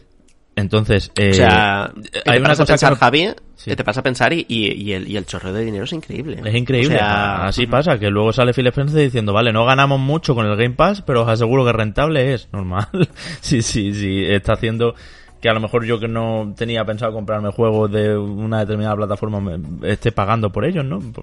Digo, de Nintendo Switch Online, yo no me hubiera comprado juegos retro, pero como me están dando ahora el Paper Mario de Nintendo 64, pues ya me tienen ganado. y, en enero el Banjo Kazooie, en fin. Eh, vamos a ver, para mí hay un problema. Son tantas suscripciones que va a un momento en que la gente pete y empieza a quitarse cosas. Y creo, Manu, que si se meten a medio gas en el, en el modelo, esta puede ser una de las que caiga. Y sobre lo que decías de los tiers, dejo aquí la duda sembrada y puede ser que sea y Dios quiera que no. ¿No será que el tier 2 es PlayStation Plus tal y como lo conocemos a día de hoy? El tier 3 PlayStation Plus más PlayStation Now efectivamente. Y el tier 1, el más barato, sea solo poder jugar online, sin los juegos del Plus y sin todos esos servicios extra que hasta ahora da el Plus. Y que sea más barato mm. también. No creo, no creo, y creo que... Rollo 30 euros al año, en vez de 60. No te incluyo los dos juegos del mes ni nada de eso del Plus. Y puedes jugar online en PlayStation. Ese es el tier 1. El tier 2 mm. es el Plus, como lo conocemos hoy. Y el tier 3 te incorpora PlayStation Now por un poquito más. Coincido contigo, PlayStation Now no solo no tiene la visibilidad, sino que no tiene tantos suscritos como Sony desearía o esperaba en sus cuentas. Y te digo por qué. Porque no hay manera de saber datos, lo he buscado preparándome el programa, de cuántos suscritos a PlayStation Now hay a día de hoy. Es un dato que no lucen. Y ya sabes que Sony no le tiembla el pulso para decirte que PlayStation Plus tiene Exacto. 60 y pico, 70 millones de suscritos. Pero, pero lo del Now es muy opaco. Y de hecho, de los servicios de juego en la nube, aún a mí yéndome bien, porque tengo unas tengo 600 megas de internet, vivo en el centro de Madrid, tengo fibra óptica, tengo unas, unas eh, cuestiones físicas que acompañan a que me vaya decente. Dice todo el mundo que es el que peor va. Que Stadia o, o el, o el incluso la nube de Switch parece que va un poco mejor los juegos estos en la nube, tipo Resident Evil 7 o ahora Kingdom Hearts 3 en el futuro, ¿no? Eh, así que vamos a ver en qué queda todo esto, pero desde luego no es el Game Pass. En el momento en que salga God of War Ragnarok y no te lo estén poniendo el día uno en la cara, como si iba a poner Game Pass el Starfield o ha puesto el Halo Infinite, Hmm. eh, no podemos llamarlo el Game Pass de PlayStation. El Game Pass de PlayStation es el PlayStation Now, ya existe, lleva años existiendo. La única diferencia es que no ofrece juegos novedades. Tardan bastante en llegar los juegos a PlayStation Now. de- del rollo de dos años, por lo menos. Sí, pero ya no solo hablamos de los exclusivos, que no están en día uno, sino que hablamos también de, de, por ejemplo, muchos títulos indies de los que hemos hablado hoy estaban en día uno en Game Pass. Claro, y eso claro. no pasa en, en PlayStation Now, ¿no? Entonces, eh, yo creo que es una batalla que PlayStation no va a querer librar, pero desde luego lo que va a querer hacer es incrementar la, la cantidad de ingresos que, que obtiene por suscripción. Por eso yo dudo que exista esa, ese nivel tier 1, Javi, en el que únicamente esté el online, porque se lanzarían mensajes peligrosos y al final tampoco a PlayStation le, le convendría, ¿no? Que quien pagaba hasta ahora el precio estándar, ¿no? Eh, que ya sabes que la gente aprovecha ofertas y, y bien que tiene que hacerlo así, que son eh, 60 euros, de repente pasa a pagar 30, ¿no? Yo creo que ahí eh, no, no sería lo que ellos realmente están buscando cuando ya tienen una gran masa de usuarios que no necesitas convencerlos mucho, ¿no? Para, para adquirir eh, PlayStation Plus. Eh, mi duda es, es la que he comentado, que si al final vas a dividir PlayStation Plus en dos cosas distintas y te reservas eh, el eh, PlayStation Now para el tercero, vamos a ver si no se pierde esa, ese PlayStation Plus base. Es, es un poco el, el miedo que tengo. Pero va enfocado a, a conseguir más dinero. Conseguir más dinero aumentando las, eh, las suscripciones, en este caso de, de PlayStation Now, que al unificarlas van a tener más, más visibilidad, lo vamos a tener en la app del móvil, lo vamos a tener cuando entremos a la store en web, lo vamos a tener en campañas de publicidad de todas partes y de esa manera eh, al final de año, ¿no? cuando echen cuentas, verán que han obtenido más dinero por cada uno ¿no? de los usuarios que ya estaban pagando PlayStation Plus. Hmm, Es que PlayStation además no tiene tanto dinero como Microsoft, es una empresa más pequeña al final, eh, Sony, que Microsoft.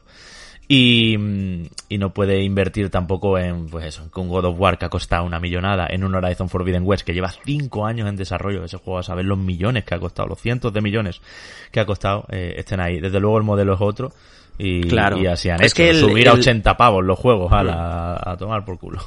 Es que el, el- el- el modelo es tan distinto que lo vemos, por ejemplo, en, ah, en el precio de los exclusivos. Es que el hecho de que el incremento del precio en los exclusivos, además de eh, es, relativo, ¿no? A, intentar actualizar los, los precios a, a la inflación, que ya lo comentamos en, en su momento.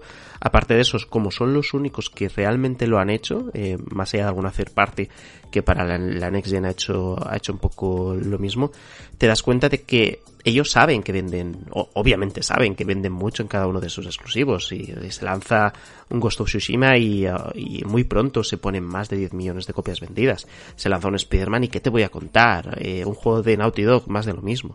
Entonces eh, ellos hacen cuentas y obviamente cuando saben que un porcentaje muy elevado de su base de usuarios eh, no duda en absoluto en comprar cada uno de los exclusivos que saca, mm, no le es rentable, ¿no? El ponerlo bajo suscripción durante eh, el día 1 de lanzamiento, ¿no? Que lo, lo puedas acceder. Es, un modelo distinto, están, están recorriendo caminos diferentes.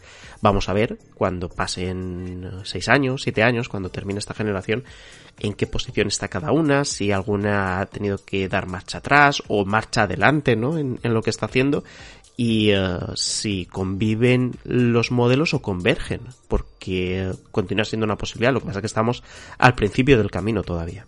De lo que no hay duda, Manu, para cerrar este tema, es la fórmula PlayStation de copiar lo que funciona, ¿no? Esto lo llevan haciendo toda la vida, o sea, sacaron los PlayStation Move porque salió la Wii. Eh, sacaron em, un casco de realidad virtual porque lo estaban funcionando en, los, en los ordenadores ya los cascos de realidad virtual. Incluso remontándonos a la primera PlayStation, la vibración, la primera fue la Nintendo 64. Y luego dijeron ellos, espérate que te saco el DualShock. En fin, es una, es una fórmula que siempre ha, hecho Sony, pero ya te digo, para mí la copia la hicieron con PlayStation Now respecto a Game Pass, aunque PlayStation Now fue antes en Estados Unidos, si no me equivoco, que Game Pass. Ahí, ahí, ahí, ahí deben andar. Eh, pero bueno, en fin, que estamos, nos encanta esto que pase, os lo digo. Porque que se copien las compañías las unas a otras y, y se peleen entre ellas a ver quién da el mejor precio, a ver quién da mejor servicio, a ver quién, ya sabéis quién se beneficia, nosotros los usuarios, los consumidores. Así que que siga habiendo competencia. Remake de Splinter Cell de Ubisoft Toronto, confirmado por la propia Ubisoft, que por cierto muy guay la nota de Ubisoft España que decía eh, hola, buenas tardes. No vamos a decir mucho, nada más que mira este enlace. y entrabas y ya te veías el, el tráiler y, y una entrevista con información con Ubisoft Toronto y con, eh, con gente que estuvo implicada en el primer eh, Splinter Cell. Nada menos Manu que de 2002, hace 19 años. Y este remake que viene un poco a callar tantas voces que lo pedían desde hace tanto tiempo. Eh, un nuevo Splinter Cell, el remake del 1, no sé qué, no sé cuánto, un reboot, tal y cual. ¿Cuántos E3 en la conferencia de Ubi habremos vivido este rumor? Pues bueno, aquí está. Para mí, tarde. Mmm, justo cuando nadie lo está pidiendo ha sido el anuncio. Pero sí me alegra que vaya, bueno, me alegra. No sé si Ubisoft está haciendo una Electronic Arts, ¿eh? que vaya a utilizar el motor Snowdrop.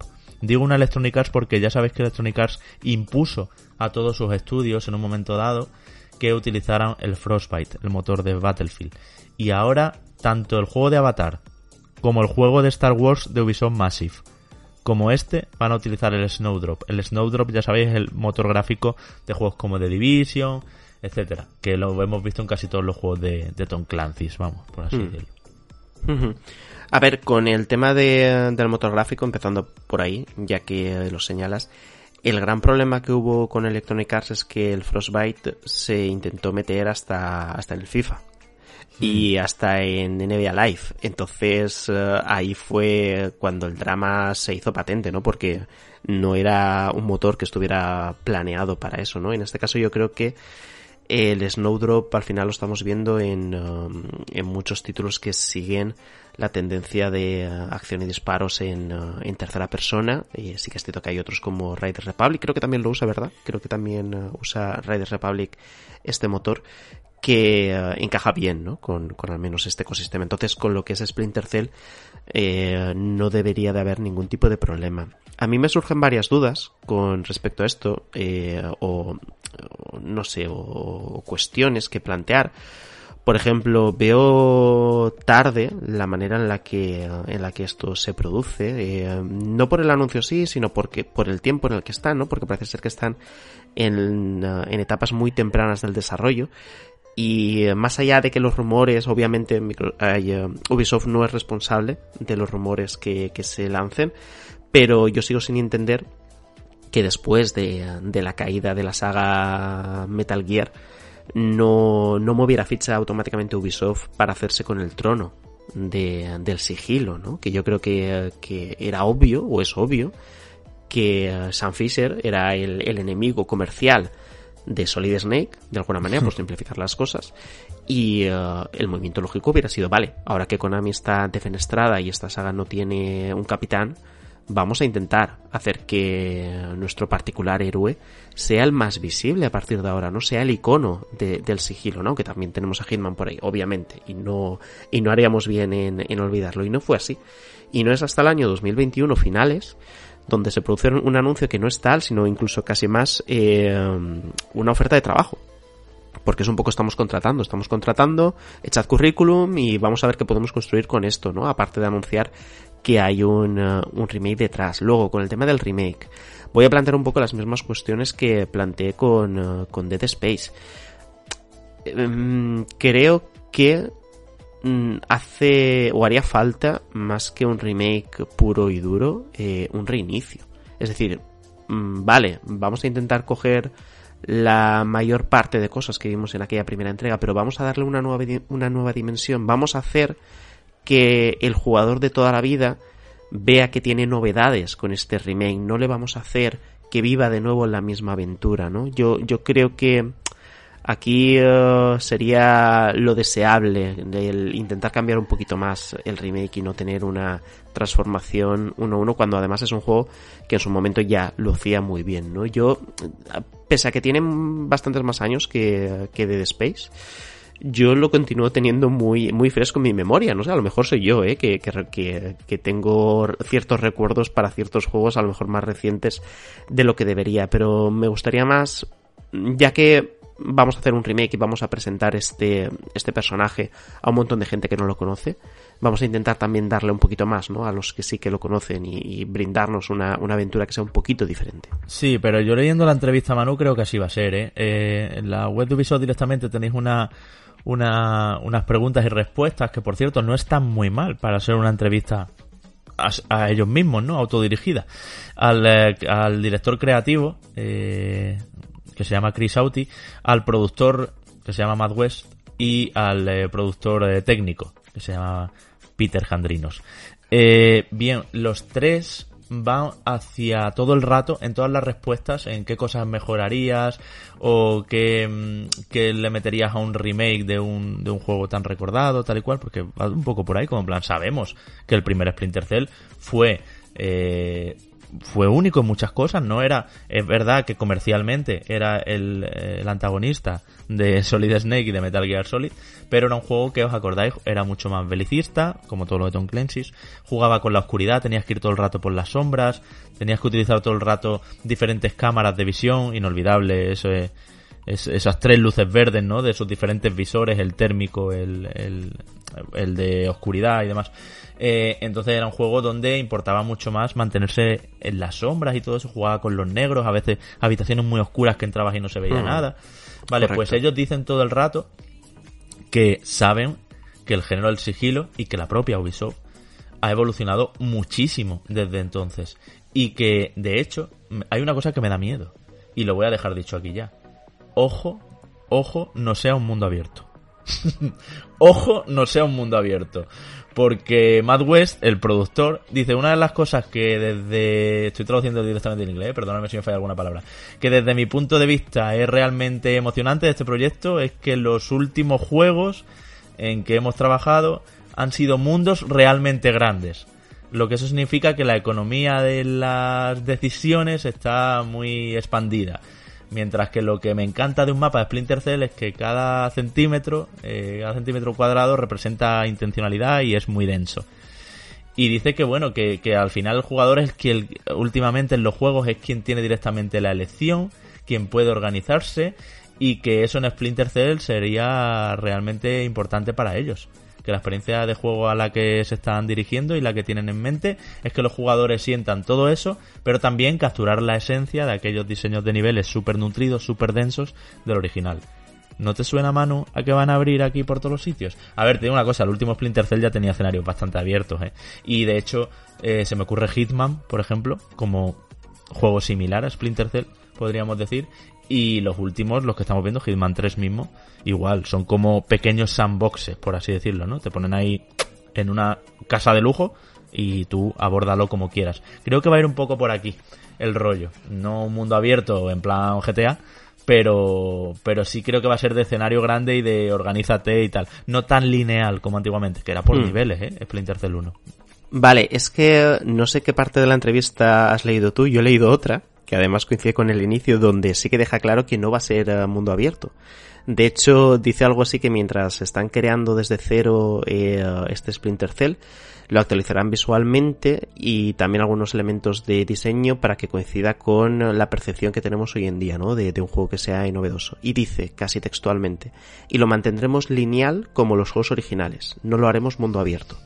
vale, vale. Es decir, pues bien apuntado. que Claro. yo es que me he, ido, directamente a la segunda pregunta que viene ahí, que ¿qué aspectos crees que son más importantes en el update, en la actualización? Hmm.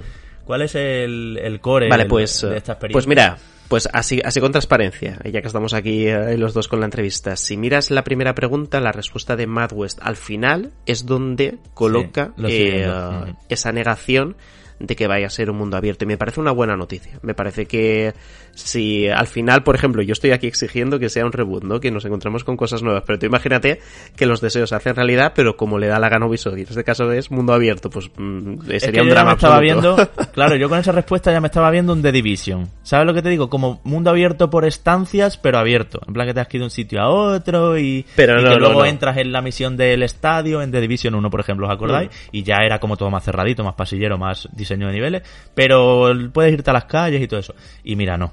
De hecho, que sea como un Hitman, para mí ya es demasiado abierto para un Splinter Cell, ¿eh? Porque ya Hitman mm, te da grandes escenarios con montaña, con todo, que tienes tú que un poco organizarte y ver cómo, cómo abordar.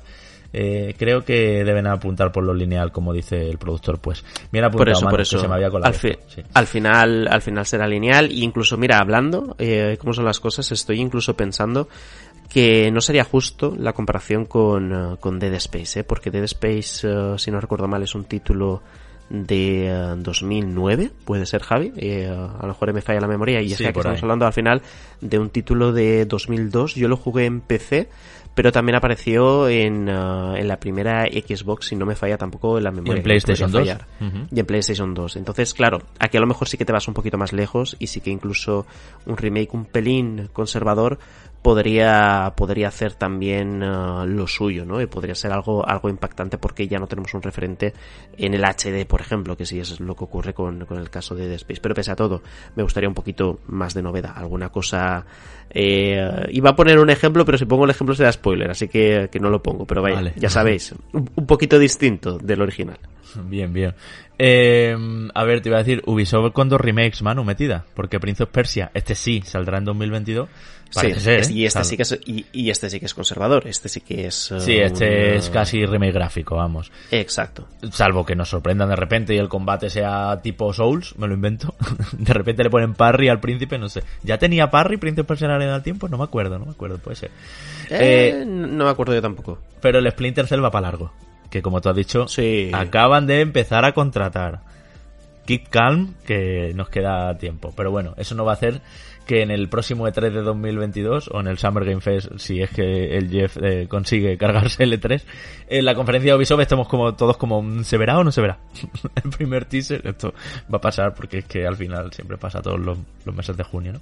Sí, y, uh, y a todo esto, Javi, eh, tenemos uh, a Ubisoft uh, con, con estos dos remakes, pero hay otros títulos que sabemos que están en desarrollo y que, uh, y que todavía no hay nada como Beyond Good and Evil 2. Uf, ya ves. Que, uh, que es que eso tiene una pinta de, uh, de ser cancelado de forma inminente que, uh, que no te lo esperas, ¿eh? que en cualquier momento sacan un comunicado de prensa como lo han sacado hoy, diciendo, oye, mira, que aquello que os enseñamos hará 3-4 años, que al final que nada, que, uh, que nos volvimos demasiado locos y que, uh, y que no va a poder ser. No me extrañaría ¿eh? que en algún momento pasara. Pues sí un poco antes de, estar grabando aquí, como estamos, Manu, eh, ha habido un Nintendo Indie World, ya sabéis, estos eh, Nintendo Direct, por así decirlo. Lo que pasa que no con la marca Nintendo Direct. Nintendo aquí lo hace muy bien, quiere respetar, como hemos dicho tantas veces, lo que es el Nintendo Direct, lo que es el Indie World, lo que es el Partnerships, este otro que tiene y demás. Eh, pues bueno, que ha presentado los juegos indies que vienen a Switch. Eh, esto ha sido el propio miércoles. Dura 20 minutitos, lo podéis ver si estáis muy interesados. Y te tengo que decir que aun gustándome bastante juegos de los que se han visto y que me llaman la atención, eh, he echado de menos que hubiera más novedad, porque todo el foco de la novedad y de lo que nunca se había visto hasta ahora, si no me equivoco, está en un tal Alicia de Oblivion of, Twin Goddess. Eh, juego que saldrá en primavera 2022 y que viene a ser Manu, exclusivo de Switch, eh, por cierto, en consola, que viene a ser como el enésimo Rhyme. Juego de. No, no, tan plataformero, es más de puzzle, yo creo, eh, pero que recuerda muchísimo en estética, en lo que sugiere y en todo eso. La, la ambientación no es, por supuesto, en el Mediterráneo, pero hay que ver cómo se están poniendo de moda los, los Rhyme-like. por así llamarlo, ¿vale? Que es verdad que Rain ya bebía de otros tantos, ¿eh? Pero ese realmente, realmente podemos hablar de Ico-like, sí. incluso. Sí, pero Ico era más oscurito, tenía otro rollo, ¿no? Yo creo que Ryan era como con esos colores y tal, que tú ves esto y dices, ¿es Ryan o es Alicia? Sí, eh, a lo mejor en cuanto a colores sí, eh, en cuanto a lo que intenta transmitir y representar, eh, creo que el, genuino al final sí, sí, que sería la, obra de Fumito Ueda, ¿no? Con, con, sus, con sus tres títulos, ¿no? Tanto con Ico como con Shadow of the Colossus, como con, con The Last Guardian. Al final la inspiración de, de, de Raimi es, es esa, pero sí, ocurre que de vez en cuando hay ciertos juegos que llaman poderosamente la atención a nivel visual de la gente.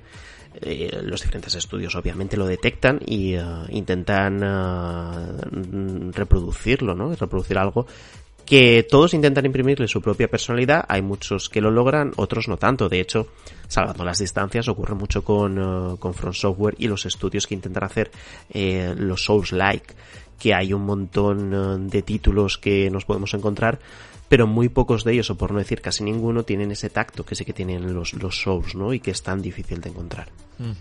Luego hemos visto también, hablando de, de Rime, eh, el juego que ya conocíamos llamado Endlink, eh, Extinction is Forever, que es un juego español eh, a cargo del estudio barcelonés Herobit Studios y que, bueno, que confirma también eh, su salida en Switch. Digo hablando de Rhyme por dos cosas, por ser español también y porque es un juego Manu donde controlamos a un zorro y tiene que salvar a otras criaturas y a otros animalitos que hay por ahí moribundos y a punto de extinguirse.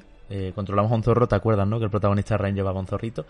Em, sí. Y recuerda mucho estéticamente también eh, el diseño del zorro, por lo menos. Y bueno, en un mundo posapocalíptico, como si fuera una posguerra, mm, o sea, todo totalmente reventado. Y quedan muy pocos humanos y muy pocos animalitos. Y es un juego de, pues un poco de puzzles, de situaciones de tensión, un poquito de plataformeo, creo que habrá también. Algo así como, bueno, como, como eh, Inside. Te iba a decir como Limbo, pero más como Inside, para que te hagas una idea. Mm. Así que bueno, tiene buena pinta. De todas formas, eh, lo más eh, inminente de lo que hemos visto en el eh, Indie World es el nuevo juego de los creadores de The Passenger que se llama Sea of Stars y que es un JRPG mm. en el mismo universo.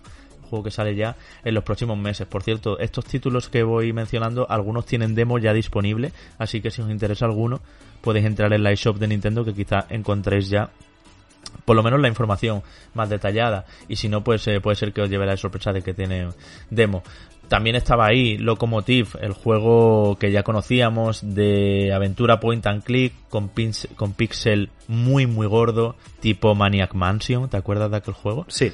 Eh, y que bueno, que se desarrolla en un tren de lujo en los años 30 y donde pues tienes que averiguar un poco, un poco detectivesco, ¿no? Tienes que averiguar algunos asesinatos y cosas que han pasado y demás.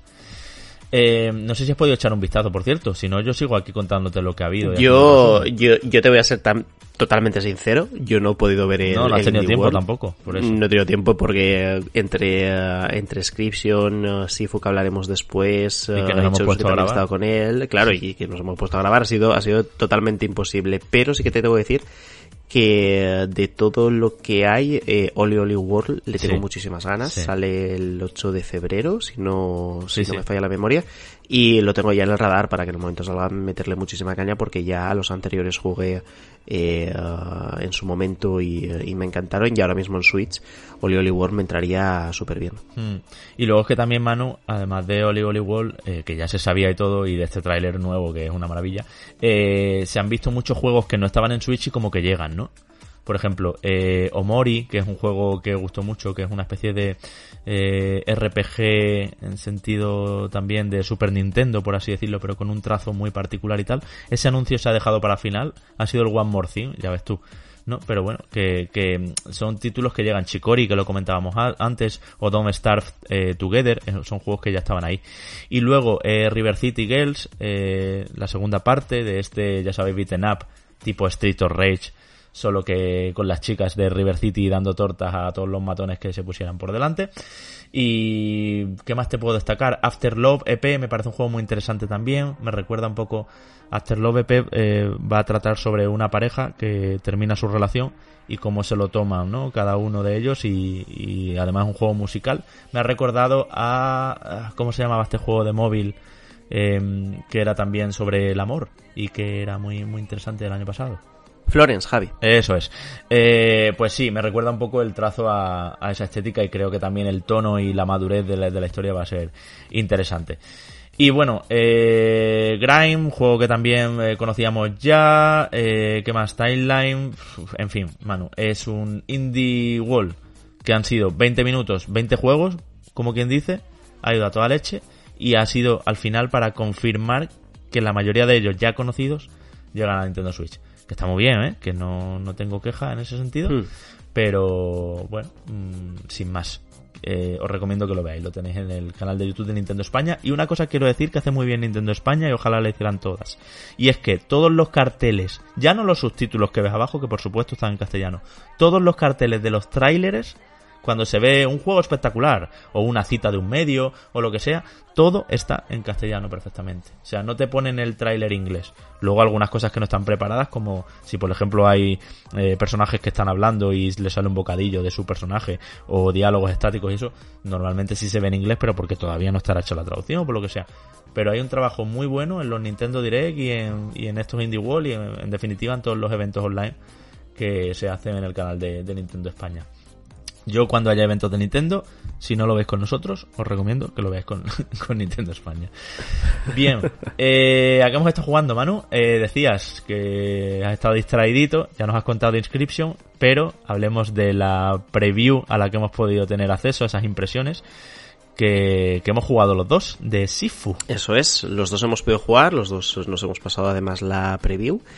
Y eh, creo que venimos además sin, sin conocer la, la impresión del otro eh, lo que nos ha podido gustar más o menos. Obviamente esto no es un análisis, ¿no? Porque la preview al final solo concierne como a una especie de nivel en sí, ¿verdad, Javi? En el que te introduces en una especie de club en el que tienes que, eh, que encontrar a ese enemigo final, ¿no? Y, y, por el camino vas enfrentándote a minions, por decirlo de alguna manera, con los que combatir y poder ir avanzando eh, sala por sala. Nos encontramos con un beatmap en tres dimensiones. Yo creo que tiene tiene un componente clásico muy importante, ¿no? Aunque todo lo que vemos es moderno, aunque se siente incluso moderno, ¿no? Porque mm, de las cosas que más me, me han gustado es que en este sistema de, de combate la intensidad del golpe se siente súper bien. Sí, es decir, unas eh, tronchas, ¿verdad? Claro. Y, sí, sí, sí. se ralentiza un poquito la acción como, como los buenos beaten vamos. Como... Exacto, es, es un poco la combinación del efecto de sonido con la precisión del golpe y dónde apunta, porque tú ves exactamente dónde pega el puñetazo. Sí, sí, lo pega exactamente, si, si lo mete en la cara, lo mete en la cara, eh, si intenta meterle una patata en el pecho, ves exactamente cómo decide, y notas que en todo momento ese golpe va a donde tiene que ir, ¿no? No es que estés eh, pegándole a, a, una caja de golpes, ¿no? Y haciendo un poco la, la traducción eh, al, al, español, sin, uh, sin que realmente le estés dando a una parte visual, ¿no? A una parte que, que realmente corresponda con, con algo del cuerpo de, del enemigo y se siente muy satisfactorio. Eh, tiene un puntito de dificultad muy interesante. Yo creo que también en esta preview el tutorial uh, brillaba un poco por, por, su ausencia y a lo mejor hay alguna combinación de golpes que a mí se me han pasado por alto, ¿no? Porque yo, por ejemplo, y te lo cuento tal cual, ¿eh? Lo he podido vivir, me ha faltado, por ejemplo, Javi, algún golpe cuando tiraba al enemigo al suelo, no sé si mm. se podía seguir golpeando al enemigo, realmente es como que respetas que se levante, ¿no? Para, para volver a, a continuar con el, con el combate, pero eh, también he, podido ver lo que es la mecánica eh, base de este juego, ¿no? Y es que cuando te matan, envejeces un año y, uh, y, la progresión es que cada vez que mueres, por ejemplo, la primera vez es uno, la segunda vez son dos años, la segunda vez son tres años y vas haciéndote más viejo. ¿no? cada vez que te haces... cada vez que te mueres un año más. O sea, un año más cada vez que... sí, sí. Exacto. Y cada vez que pasas de década, me ha parecido eh, verlo así, es como que pierdes un eslabón de una cadena, hmm. que esta cadena supone también el conjunto de habilidades. Entonces, claro, pierdes en primer lugar la cadena que está más hacia abajo cuando pasas de los 20 a los 30 y ya no puedes tener esas habilidades, pero al mismo tiempo te repercute en que tienes menos vida, pero sí más fuerza, ¿no? A la hora de hacer más daño al enemigo. Y esto va pasando conforme vas avanzando de edad. Evidentemente, a mí no me ha pasado, habrá un momento, entiendo yo, en el que te matan tantas veces que la partida termina. Yo creo que he llegado al último eslabón y me he podido pasar ese... ese te digo que sí, que lo hay, que te pone game over y que tienes que empezar de cero. Veo que eres más pro player. No, es que pasa una cosa. Eh, como tú lo has jugado después, te dije, Manu, primero vete al tutorial, porque si no te vas a enterar de nada. Y yo fui mm. muy listo y según vi de club, vale, vamos para adentro, para esta misión.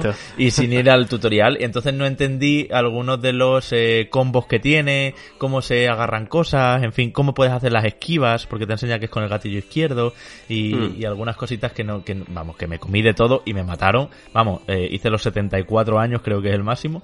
Eh, perdí todos los elabones de la cadena y tuve que empezar desde el principio. No, eh, pues, pues, eso. Mm, yo creo que lo que más interesante me ha, me ha parecido es, es, este sistema, sobre todo porque se combina con las habilidades, ¿no? Ya, ya no es solo que, vale, vas haciéndote mayor, pierdes vida y ganas fuerza. No, es que vas haciéndote mayor y si los puntos de experiencia lo has usado en habilidades cuando eres más joven, entiendo yo que las pierdes también.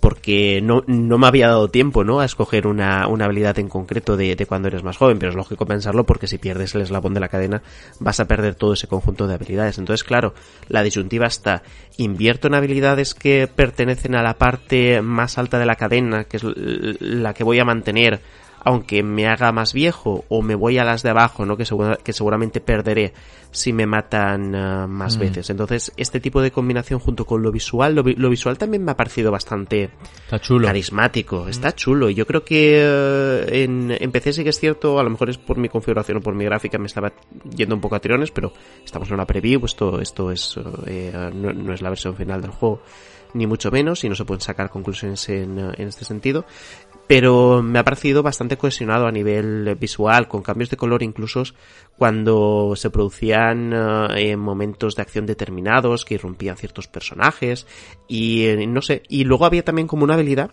en la que cuando le zorrabas bastante a un enemigo tenías como la posibilidad de concentrarte y eh, elegir como un finisher, ¿verdad? Un ataque eh, casi finisher o que le podía quitar un montón de vida y se producía una, una animación eh, especial. Todo esto junto a los elementos que tú has comentado de, de, del entorno que puedes usar para, por ejemplo, lo típico, ¿no? Estás, bueno, lo típico, estás en una pelea de bar, es súper típico y coges una botella y se la están pasando en la cabeza, ¿no? Mm. Pues ese tipo de cosas no, y del género, puedes hacer en el juego. Y del género, sí, Claro, los siempre hemos cogido cosas del suelo y hemos ido armadas con ellas y las arrojamos y todo eso, ¿no? Desde los tiempos de, de, Mega Drive, incluso diría, y de antes. Eh, vamos a ver, mm, coincido en todo lo que has dicho. Eh, quiero resaltar también, Manu, una mecánica en la que como que paras el tiempo, bueno, lo pones en cámara lenta y puedes seleccionar en qué parte intentas darle un golpe desestabilizador, que es muy interesante también. Eh, lo que pasa es que esto tiene un uso, un uso limitado, por supuesto, no lo puedes hacer siempre. Y me gusta mucho la estética y también aprovecho para decir que no me gusta y me da un poco de miedo la cámara. No sé si soy yo o te ha pasado igual que a veces algunas paredes resulta tosigante, parece Kingdom Hearts. sí, sí, sí. Ya decía yo que me olvidaba algo, mm. pero efectivamente, de hecho, yo he tenido como un problema, entre comillas, ¿no? Porque en primer lugar, como yo uso una pantalla ultra wide, eh, ¿qué pasa? Es, más ancha que, que, que, alta, ¿no? Entonces, eh, generalmente hay, hay, muchos títulos que me cogen enseguida esta configuración y me lo intentan plantear de esta manera. Eh, aquí eh, no me ha gustado nada, ¿no? Y como era en formato ultra wide, lo he cambiado, ¿no? Y para hacerlo a una, a una relación de 16 novenos, que es lo habitual a lo que solemos jugar. Pero aquí la cámara no, no, no se me había solucionado y me he dado cuenta que no era culpa del formato, sino que la disposición de la misma, donde está colocada y la manera de girarla, de hecho me daba la sensación en ocasiones que intentaba girarla y que no podía hacerlo, me ha dejado vendido más de una ocasión, de hecho, para evitar que, que me dieran puñetazos en un momento como no tenía buena visibilidad tenía que ir eh, esquivando, esquivando un montón hasta que al final la cámara se te colocaba donde querías. sitio. Claro, mm. claro. Te digo más, esto tiene una solución, ojalá nos escuchen los creadores de aquí al lanzamiento, que es ya, eh, que es en febrero. Em, y es eh, hacer texturas transparentes y que en todo momento tengas visibilidad. Lo que pasa es que le va a quitar el rollo estético que tiene el juego. Iba a decir realismo, no es que sea realista, es un juego cartoon pero sí que es verdad que también se puede entender como parte de la sensación agobiante. Es que hay peleas que lo hemos visto en los tráileres y, se ve aquí que son en una cabina de un cuarto de baño, en una cocina. O sea, son cosas muy locas que, que, no, que, escenarios muy angostos y que el juego va a pretender, quizá pretende eso, pero realmente se siente un problema de cámara y creo que está mal, ¿eh? pero quizá pretende que haga lo que tú, mano, que diga, tienes que echar a correr hasta una plaza donde tú ya tengas la situación un poquito más bajo control y más visibilidad y no pelearte ahí, pero no, no. Eh, señores de, de Sifu, eh, pongan texturas transparentes y una movilidad de cámara un poquito más, que se aleje de la escena si es necesario, pero que no nos quite de plano al protagonista, porque algunas paredes efectivamente la atascan.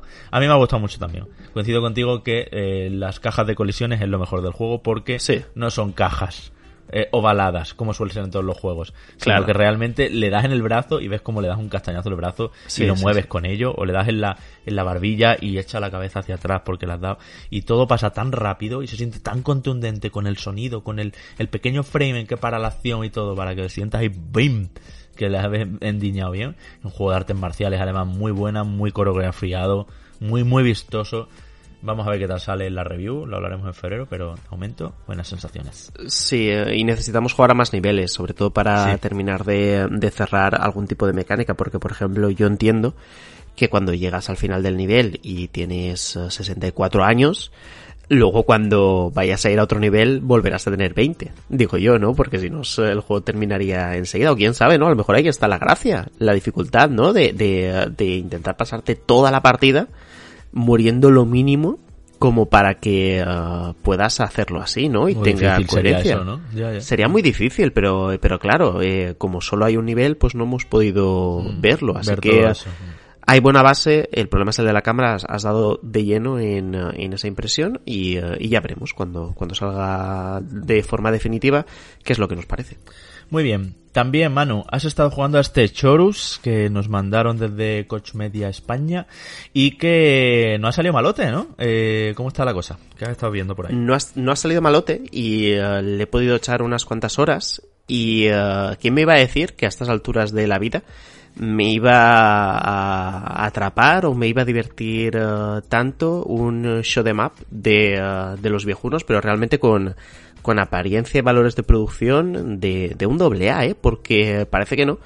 Pero Javi, todo lo que nos muestra aquí la gente de, de Deep Silver y todo lo que tenemos es eh, la evolución de alguna forma o el planteamiento de un show de map de toda la vida dentro de un mundo abierto. Un mundo abierto que en este caso es, eh, es, es, una galaxia o es, un espacio abierto, ¿no? En el, en el propio universo donde puedes acometer misiones, donde puedes coger coleccionables, donde puedes hacer de recadero, donde puedes hacer de escolta, donde puedes hacer un montón de cosas, ¿no? Pero más allá de esto que puede ser criticable incluso, ¿no? Para los más puristas del género, porque ya sabes que es un género al final de niveles cerrados, empiezas un nivel, lo terminas y todo es acción, sin parar.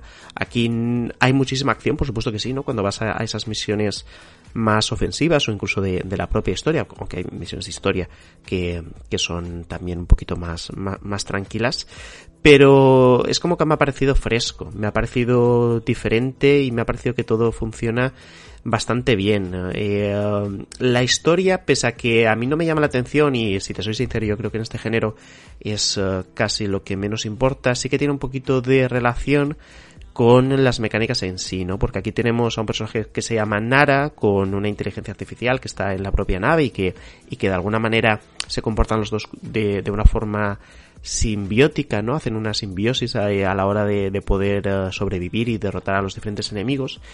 Eh, tiene que ver con tanto los poderes que tiene eh, ella como piloto como también el, eh, la propia nave en sí, ¿no? Que tú puedas dotar de, de, armas más potentes o habilidades tan básicas como un pequeño teletransporte, un giro sobre sí mismo, todo aquello que te pueda incrementar tanto la capacidad ofensiva como la agilidad a la hora de derrotar a los, a los diferentes uh, enemigos, ¿no? Y uh, en el caso de, del piloto en sí, pues bueno, esos poderes especiales que, que de alguna manera también evocan a sus orígenes, ¿no? Que está luchando además contra ellos mismos, que te ayudan en momentos determinados de, de la aventura. Hay además eh, una forma bastante interesante de que los combates sean distintos, viendo las debilidades que tienen uh, los enemigos, ¿no? Sobre todo esto ocurre con, uh, con, los jefes, que tienes que ir intercambiando las armas hasta que das con aquella que realmente permite explotar la, la debilidad, ¿no? De, del enemigo en cuestión. Y, eh, y en general se siente un juego muy, muy entretenido, muy adictivo y sobre todo muy dinámico, ¿no? Eh, antes, por ejemplo, no quiero compararlo con Exo One, pero el hecho de a través del propio gameplay sentir una fluidez absoluta en todo lo que haces, ¿no? Y que eh, intentar como encadenar ciertas eh, acciones ofensivas, el cargarte a ciertos enemigos con además recorrer uh, distancias a una velocidad elevada, esquivando meteoritos en un momento determinado, construcciones o construcciones que estén hechas por, por parte de militares, ¿no? O, construcciones un, un, poco más robustas. Ese, ese tipo de combinación que vas encadenando eh, me parece muy satisfactoria. Y pese a que no va a ser recordado como uno de los mejores juegos del año, ni muchísimo menos, eh, ha sido una sorpresa porque yo no esperaba absolutamente nada de él. Sí, sí, ¿no? y eso, eso me decías antes de, de empezar a grabar, efectivamente. Así que, bueno, pues es una alternativa, sobre todo, Manu, en un género que tampoco está tan colapsado, ¿no? Y, claro. Y, ahí está. Claro, es que uh, no, no, es un juego que, que, prolifere mucho, al menos uh, no hoy en día y no con estos valores de producción. Mm. Eh, uh, de hecho, ¿qué es lo que tendríamos más cerca a, a estos niveles? Star Wars Squadrons, por ejemplo. Ya, ya. Y Star Wars Squadrons tiene un componente lineal muchísimo mayor, claro que sí, o sea, es totalmente lineal en, uh, en su campaña y uh, que uh, de alguna forma incluso no es ni mucho menos tan dinámico como es esto, ¿no? Eh, aquí estamos no voy a decir simulación porque es absurdo hablar de simulación cuando estamos hablando de combates en el espacio, pero el componente arcade que tiene Chorus es eh, muchísimo más alto que el que tiene Star Wars Squadrons. Yo, la verdad que a la gente que le mole el género, yo sí que le recomendaría que, que se acercara y que le echara un vistazo, porque estoy convencido que van a sacar cosas eh, muy positivas de él. Pues yo he estado jugando a Aeterna Noctis. Lo ponía el otro día en Twitter y felicitaba al estudio porque es un juego Manu con el impulso de PlayStation Talents, pero que sale en otras plataformas además y que el estudio de hecho se llama Aeternum.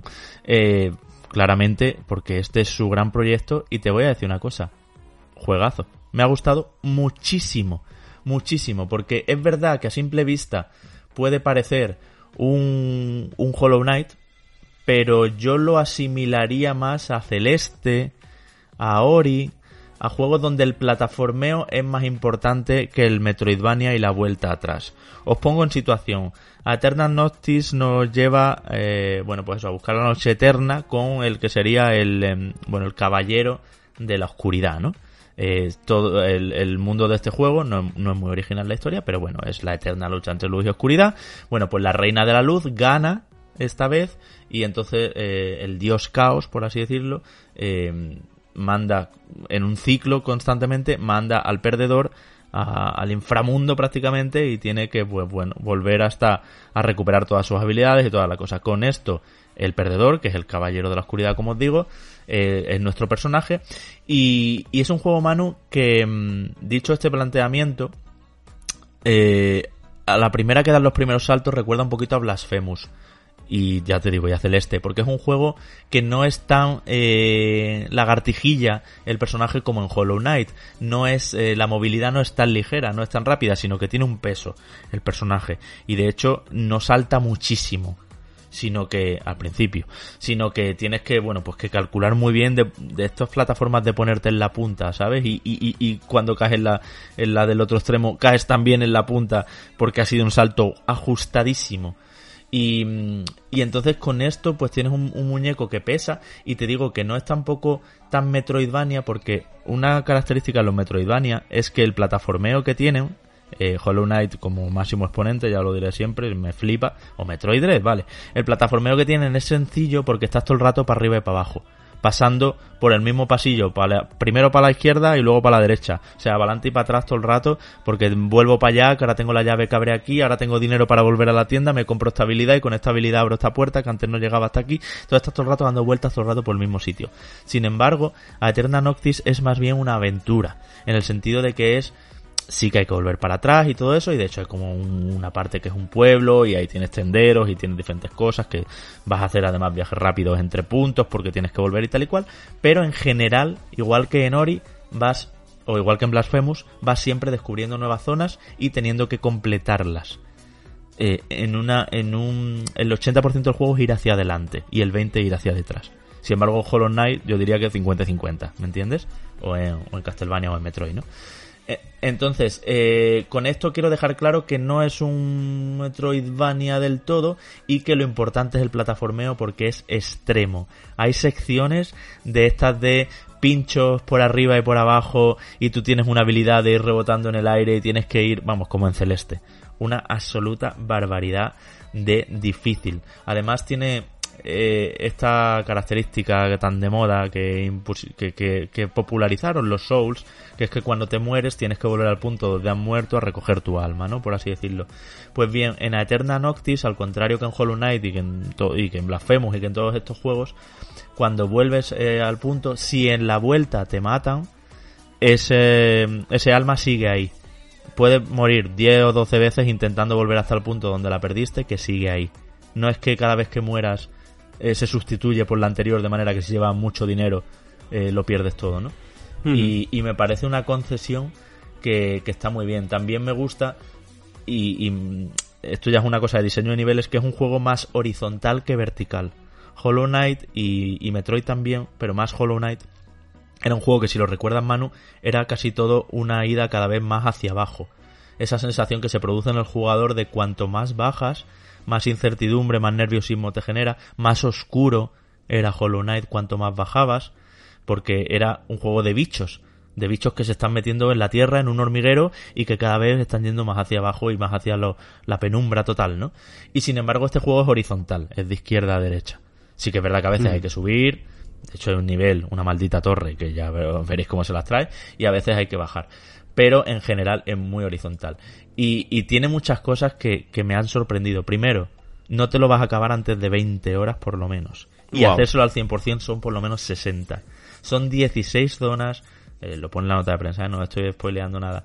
A cada cual más complicada. Los jefes están muy bien diseñados también, son difíciles. Eh, y son difíciles pero entienden las mecánicas. El combate el combate sí que debería tener algún convito, alguna importancia más al bloqueo, al parry o, algunas, o, a la esquiva o algo así, porque el combate sí que es un poco farrullero. Además tiene los típicos enemigos de los Metroidvania.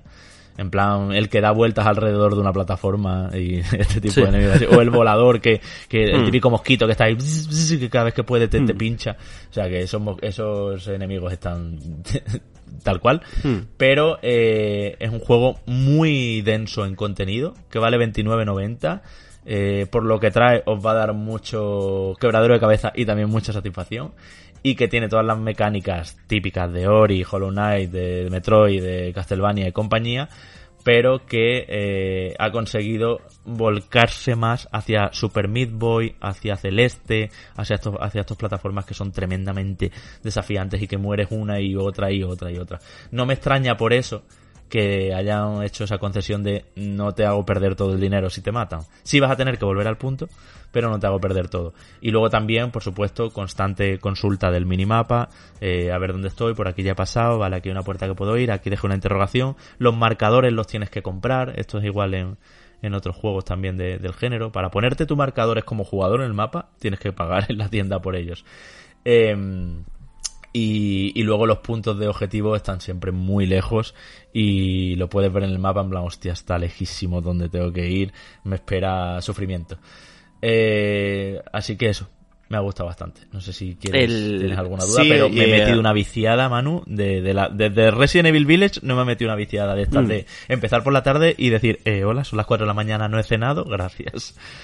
Mientras, eh, mientras estabas hablando, eh, he entrado en YouTube a, ver algún eh, que otro gameplay, sobre todo por el tema del apartado artístico, ¿no? Porque me llamaba la, atención, claro, mm. a nivel, a, nivel de sensaciones es imposible en esto interpretar nada, pero el apartado artístico me parece súper chulo. Pintado me parece, mm. sí, sí, sí, sí, o sea, y sobre todo con, con una variedad bastante amplia, ¿no? No, no es que al final digas, vale, puedo decorar ciertos elementos que tienen que ver mucho unos entre otros, ¿no? Y de aquí me saco una paleta tanto de colores como de escenarios que me sirva para todo, sino que hay una, una gran cantidad de variedad entre escenarios, entre diferentes efectos, entre situaciones incluso, ¿no? Que pueda haber y, y, eso de alguna manera también uh, eh, ensalza, ¿no? El trabajo que se haya podido hacer aquí, ¿no? Aunque comentas tú, ¿no? Que el tema de, de combinaciones, de golpes, podría haber sido un poquito más variado.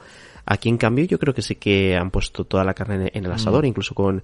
Hay efectos de desenfoque súper chulos que, que se producen en, los, en el fondo del escenario que eh, le otorgan una nitidez justamente a lo que tienes delante y, eh, una sensación de calidad bastante elevada y, eh, y, la verdad que por los ojos me está entrando bastante. Mm, luego tiene además unas cinemáticas también hechas a mano, mano, frame a frame de tipo anime que bueno no aparecen mucho más que al principio y al final os podéis imaginar pero que, que están muy bien también y que joder quiero decir mm, me sorprende eh, que haya salido también este juego en el sentido de que no había hecho mucho ruido. Sí que es verdad que habíamos recibido durante todo el año notas de prensa de PlayStation España, sobre todo por su impulso con los talents, ha impulsado mucho este juego, ¿eh? Y no concursan los PlayStation Talents.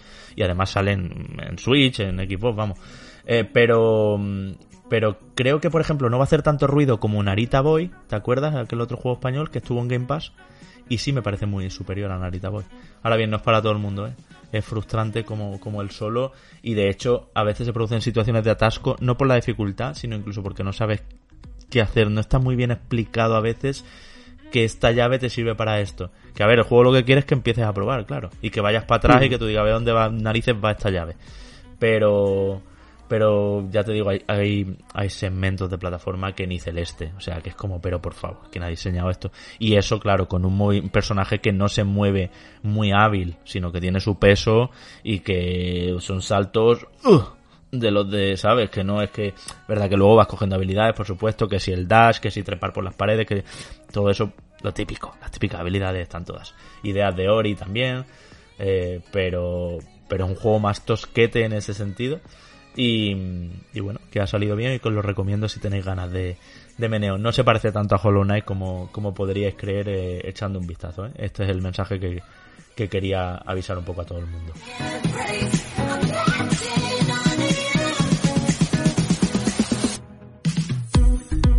Y por seguir hablando de PlayStation Talents, mano, rapidito, eh, hay que decir primero que Reconectados es eh, jurado, ¿verdad?, de esta edición de los Talents 2021. Como os decía al principio del programa, eh, el 21 de diciembre, martes, en el canal PlayStation España podréis ver la gala de los Talents y ver cuáles son los juegos que hemos votado y que han votado otros medios y al final también los juegos que, bueno, que ganan en las diferentes categorías. Normalmente esta gala es presencial, pero con esto del COVID lo han vuelto a hacer virtual este año, igual que ya fue el año, el año pasado. Eh, además de los talents también hay que comentar tres juegos que ni mucho menos están a la altura de Eterna Noctis. Si quieres empezamos por Way que creo que es, ya lo comentabas tú en el pasado, un juego que ya ahora que lo hemos estado probando no hay por dónde cogerlo.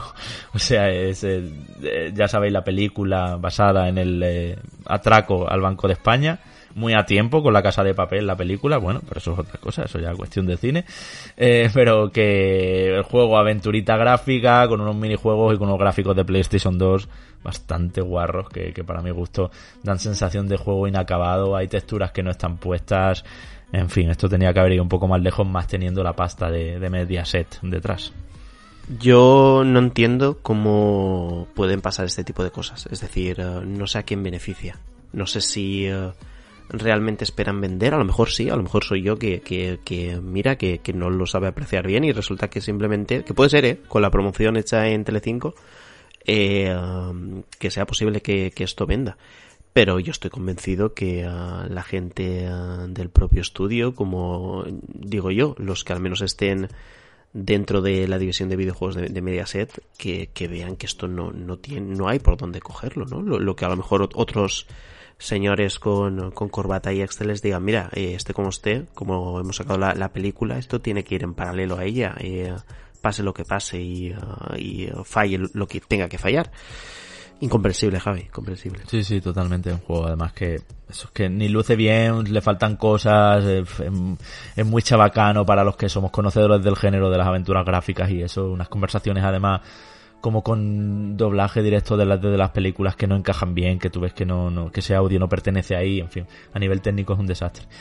Eh, por otro lado, a nivel técnico, ya un poco mejor, pero también con algunos bugs, eh, y eso que es un juego en Unreal Engine, si no me equivoco, es Wukong, mano, un título de plataformas que recuerda a Crash Bandicoot porque tiene niveles hacia adelante, o sea, hacia adelante, hacia atrás y, y laterales, eh, tipo Crash Bandicoot 1, vamos, o Crash Bandicoot 2 o 3, eh, pero que tiene de ventaja que vale 9.99, que está muy bien resuelto, la mayoría de situaciones. Es verdad que algún bug me ha saltado porque te matan y a lo mejor el respawn reaparece entre dos paredes y tú dices, eh, ¿qué es esto?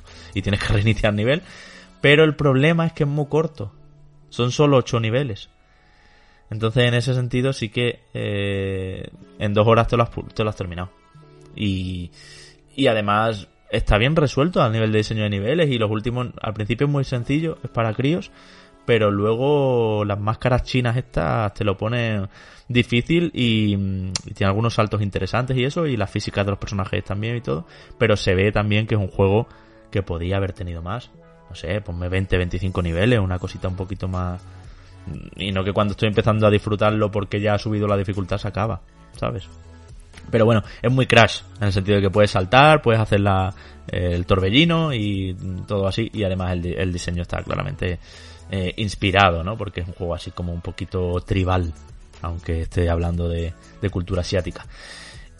Y Nuclear Corps, eh, otro título de los Talents. Y bueno, este he podido jugarlo menos, Veteran in Veterans in Fukushima, que está ahí también, lo queríamos eh, marcar porque lo que veo aquí es un estudio prometedor que esta vez no lo ha conseguido. Para mí este juego, eh, bueno, es un juego arcade eh, muy clásico en planteamiento. Estéticamente, de nuevo, se ve de hace muchos años. No esperéis que que ni, ni, ni técnicamente ni estéticamente, o sea, a nivel artístico tampoco hay ningún tipo de inspiración, pero sí que es verdad que veo algunas mecánicas y algunos eh, inputs a la hora de eh, cómo lo, lo, que tú pulses en el botón se traslada a la pantalla, que creo que este estudio tiene, tiene es prometedor, ¿sabes? Tiene, tiene un buen futuro si consiguen hacer algo más grande, algo con más dinero mm. y demás. Así que, bueno, esto es un poco a lo que he podido estar jugando, que están los calentitos, porque eh, los talents, porque la gala y porque la decisión de, de premio. Yo, lógicamente, por eh, al haber hecho yo de, de jurado de Reconectado Manu, eh, he jugado a todos los que se presentan porque nos han mandado demos, nos han mandado hojas de productos y todo eso y la verdad es que lo tienen muy bien organizado. Luego, mm, pues eso, puedes probar un montón de, de, demos. Estuve ahí dos tardes enteras viéndolo todo despacito para votar. Ninguno de estos tres que he mencionado, por cierto, van a, concursar, ¿vale? Son juegos que han salido ya y tal. No son, ya sabes que los premios PlayStation Talent se dan a juegos que están en desarrollo. ¿Vale? Se salen mejor juego del año, pero son juegos que están en desarrollo o que han salido este año muy reciente y tal, pero que estos tres desde luego no van.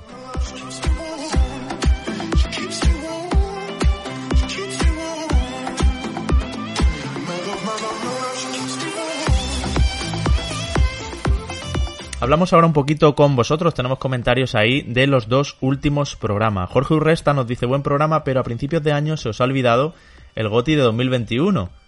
Werewolf Apocalipsis. y se ríe, dice, el goti de peores juegos, menudo desastre y catástrofe de juego. Tampoco hubiese sido tan malo quizás en 2011. Oye, oye, tenía yo intención, Javi, y lo que pasa que al final hemos tenido un final de año súper apretado con un montón de faena, ya lo habéis visto. El año que viene eh, va a ser diferente, no en cuanto a faena, sino a las cosas que haremos, porque ya sabéis que vamos a empezar a hacer más contenido en Twitch, pero yo iba a decirte que yo hablé en su momento de retransmitir este juego, ¿no? De como hacer alguna especie de sección donde jugáramos a juegos que aparentemente pintan mal. Y, y me parece un, un, ejercicio interesante, ¿no? Porque a lo mejor de esos juegos así chunguillos, pues yo qué sé, sacas algunas, al menos risas seguro. Ya, desde luego. Mir nos dice, como siempre, estupendo programa y retrospectiva del año. Respecto a la noticia de Switch OLED, creo que pocas veces tantos medios estuvieron de acuerdo con que la nueva consola de Nintendo iba a ser más bien una Switch Pro. Y fue un poco el anuncio de la OLED. ¿Cuándo creéis que Nintendo dará el paso hacia esa Nintendo Switch Pro? Pienso que ya mmm, va necesitando unas características mejores que no rasque tanto en algunos juegos. Hmm.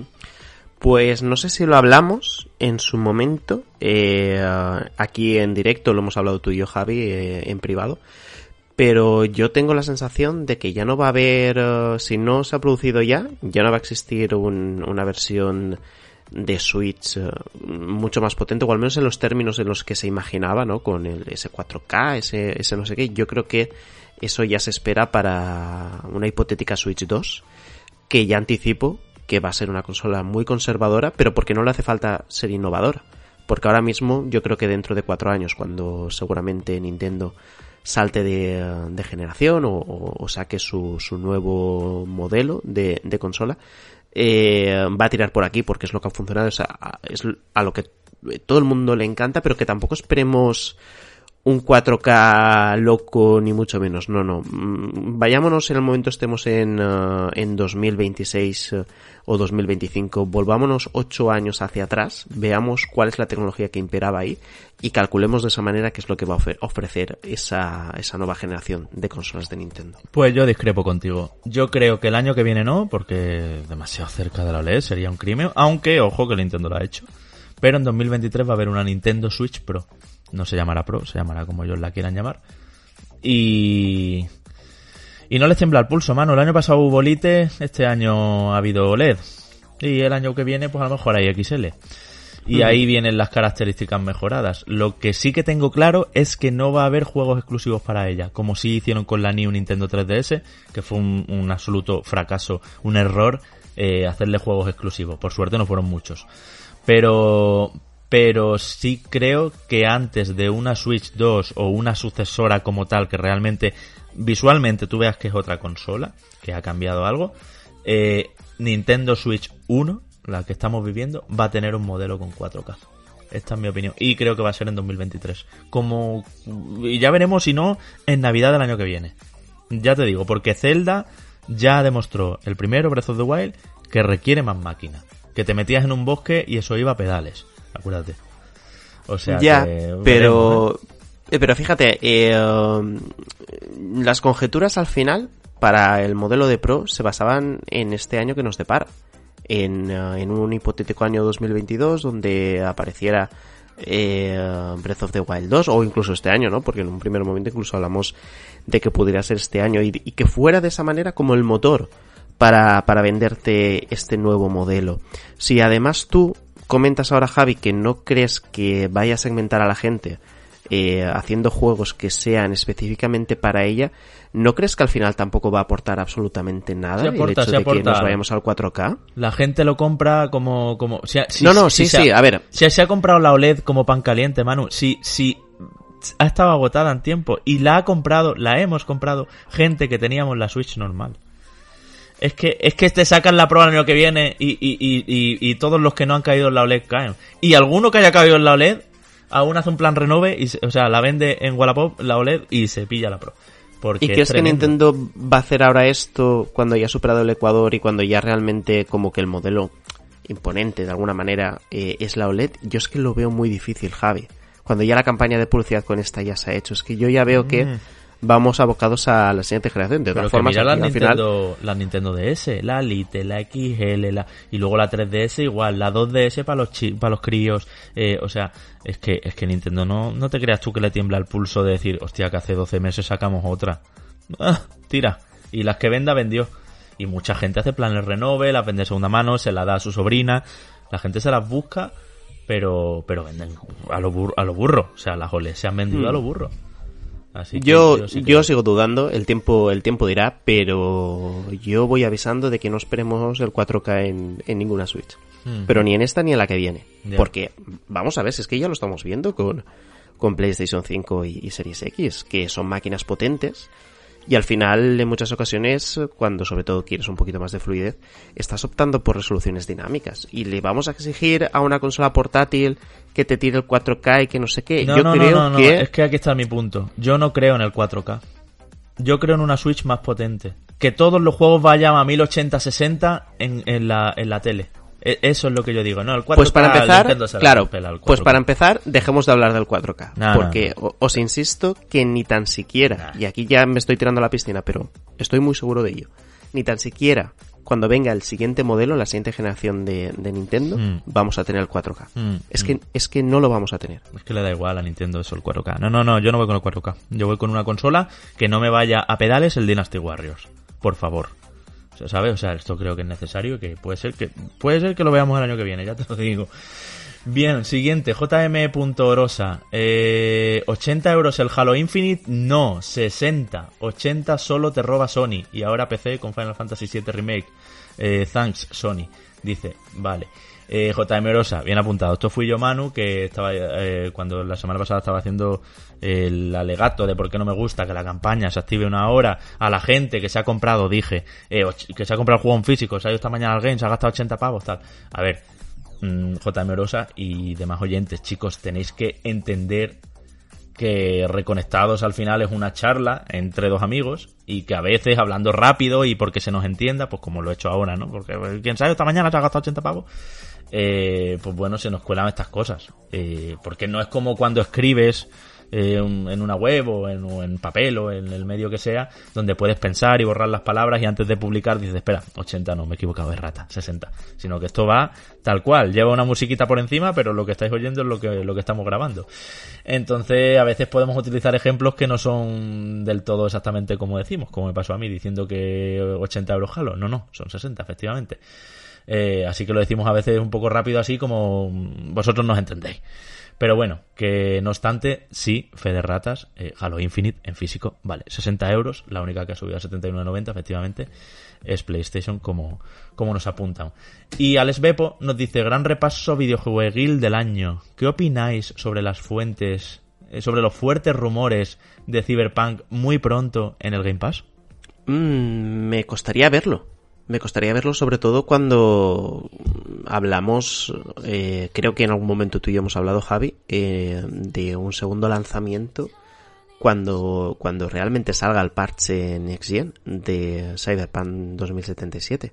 Yo creo que el juego por sí mismo, y estoy convencido que al final eh, Bandai Namco, no sé si es Warner quien, eh, quien lleva a Cyberpunk en Estados Unidos, eh, van a hacer fuerza como para que tenga una oleada de ventas destacada y lo están preparando todo de esa manera, a no ser que el acuerdo con Microsoft sea muy ventajoso para CD Projekt Red, mm, lo vería un poquito difícil. Mm, Además, yo creo que es difícil porque si el acuerdo no se ha producido ya, que se produzca ahora, eh, es muy mal momento. O sea, Microsoft no quiere Cyberpunk ahora mismo en su. Sabe que es un juego con mala imagen.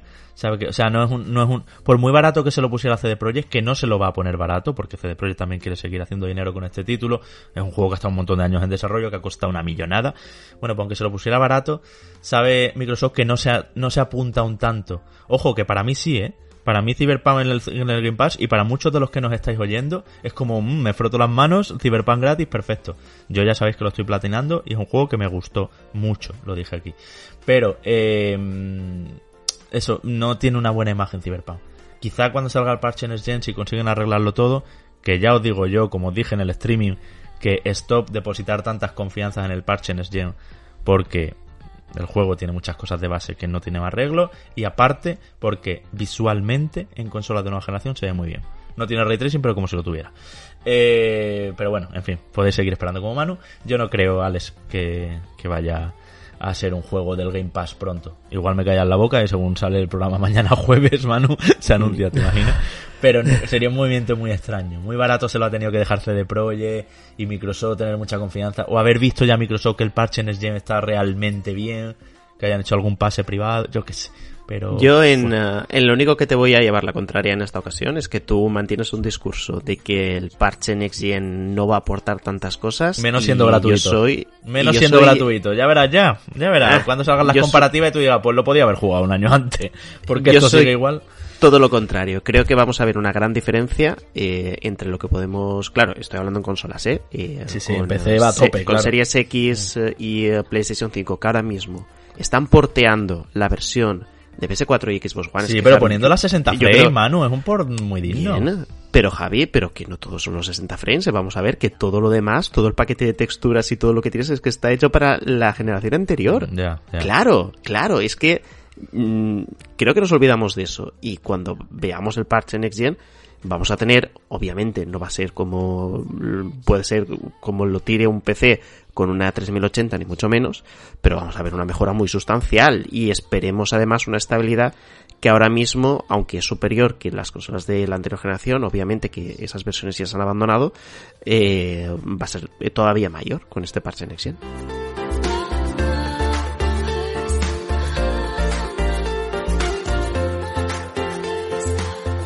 Pues cerramos el año Manu 2021 con este Reconectado 5x17 como programa numerado. Ojo, hemos dicho que en Navidad tenemos sorpresitas. Tú ya has desvelado una.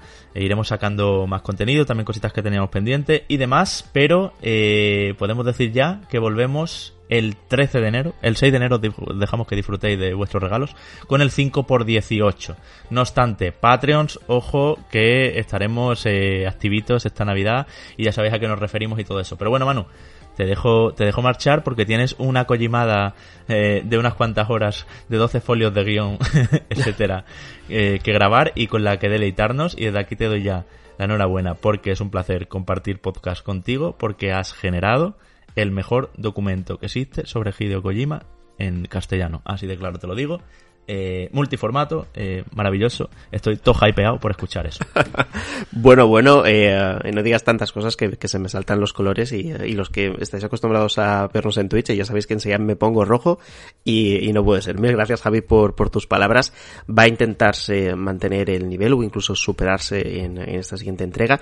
Yo de hecho hablaba con Pedro porque él es una enciclopedia y yo humildemente sé, sé ciertas cosas, pero al final es un poco y lo que se habla Javi de los periodistas, ¿no? Eso de un océano de conocimientos de un centímetro de profundidad. Yo ni tan siquiera digo lo del océano, pero sí que es cierto que aquí en este caso el experto es Pedro y yo ya tengo preparado el fin de semana para estudiar a saco todas las cosas que hemos preparado en, el guion e intentar dar eh, un puntito diferente ¿no? a toda esa información también que nos vaya a traer Pedro con muchísimas ganas de que llegue ya la semana que viene para empezar a grabar, editar y sobre todo empezar a ver cómo escucháis eh, este último programa que cerrará la parte de Kojima y el tiempo dirá, el futuro dirá, si hacemos más cosas con otras sagas que nos encanten a todos. Eh, para cerrar este último programa numerado del año, Javi, decirte que eh, para mí también es un placer estar un año más aquí contigo en Reconectados, hablando de videojuegos, hablando de las cosas que nos gustan y, eh, y compartiendo debates, estando de acuerdo, estando en desacuerdo y siempre viviéndolo todo esto con la pasión con la que lo hacemos, ¿no? Así que esperemos que 2022 sea todavía más y mejor. Va a ser increíble 2022. Muchas gracias, Mano, también. Qué bonito es la Navidad, cómo nos ponemos aquí tiernos y cariñosos. En fin, queremos recordar que Reconectados es posible gracias a que nos echáis una mano cofinanciando el proyecto desde solo un euro. Para nosotros eso ya es una gran ayuda en patreon.com barra reconectados. Pasaos, que ahí encontraréis diferentes niveles de participación, diferentes ventajas, sorteos en los que entraréis, como el que haremos en junio de una consola de nueva generación, a elegir, todavía estáis a tiempo, últimas semanas, y en definitiva, eh, todo sobre cómo unirse a la familia, familia en la que siempre destacamos a nuestros Patreons de nivel 3, como son V, Alberto Cámara, Jorge Paul, Enrique García, Ángel Cloud, No Solo Hacking, El Vaginaso, Adriano Bicho, el del Barrins, Chapo, Pablo y de los Nora, Eni, Mauro Pastorino, Manuel Jiménez, Alan Saez, Yosularios, Rincheto, José Antonio, Ramos, Jarru, Garanday, David G, Saúl Rivero, Langa GL, Jonathan Contreras, Manchego, Anguac, Jorge Rodríguez, Cata, Kratos81, Starco Rivia, Paico, Spi9, Nercamud, Mireia 51, Solari21, Luis Soyer, Javi PG, Alex García, Carlos García Lastra, Alex Bepo, Digi Rodri, Jesús Prieto, Antonio Camí, Salvador Escribá, Pepe Lésar, Andrés Montero, Marc Carilla, Óscar Sergio Benítez, Alberto Escolano, Jesús Benítez, Marcos Serrano, David Hernando, Marcos Rodríguez, Héctor Rojas, Toto M, Miriam, Héctor JP11, Jesús Vega, Cuántico, MVP, Yeyer Motor 36, Leonardo Petocún, Miguel Pérez, Neo Parker y Sergius Snake. Lo de siempre, ya lo sabéis. Un abrazo enorme a ellos. Pendientes, por favor, todos los Patreons de todos los niveles que esta Navidad, los que entréis nuevos también, veniros ahí, que haremos sorteitos, haremos cositas, estaremos en contacto, haremos eh, cosas chulas y queremos que, que esta Navidad volvamos a sentirnos en familia y en compañía. Un abrazo a ellos, un abrazo a todos los oyentes también de verdad, Gracias por este 2021, por habernos acompañado durante todos estos programas eh, numerados de la quinta temporada, una temporada donde perdíamos uno de los miembros de Reconectados y que paséis muy felices fiestas y muy buena entrada de año. Nos escuchamos en este formato, así en enero, eh, así en numerado en enero. Chao, chao.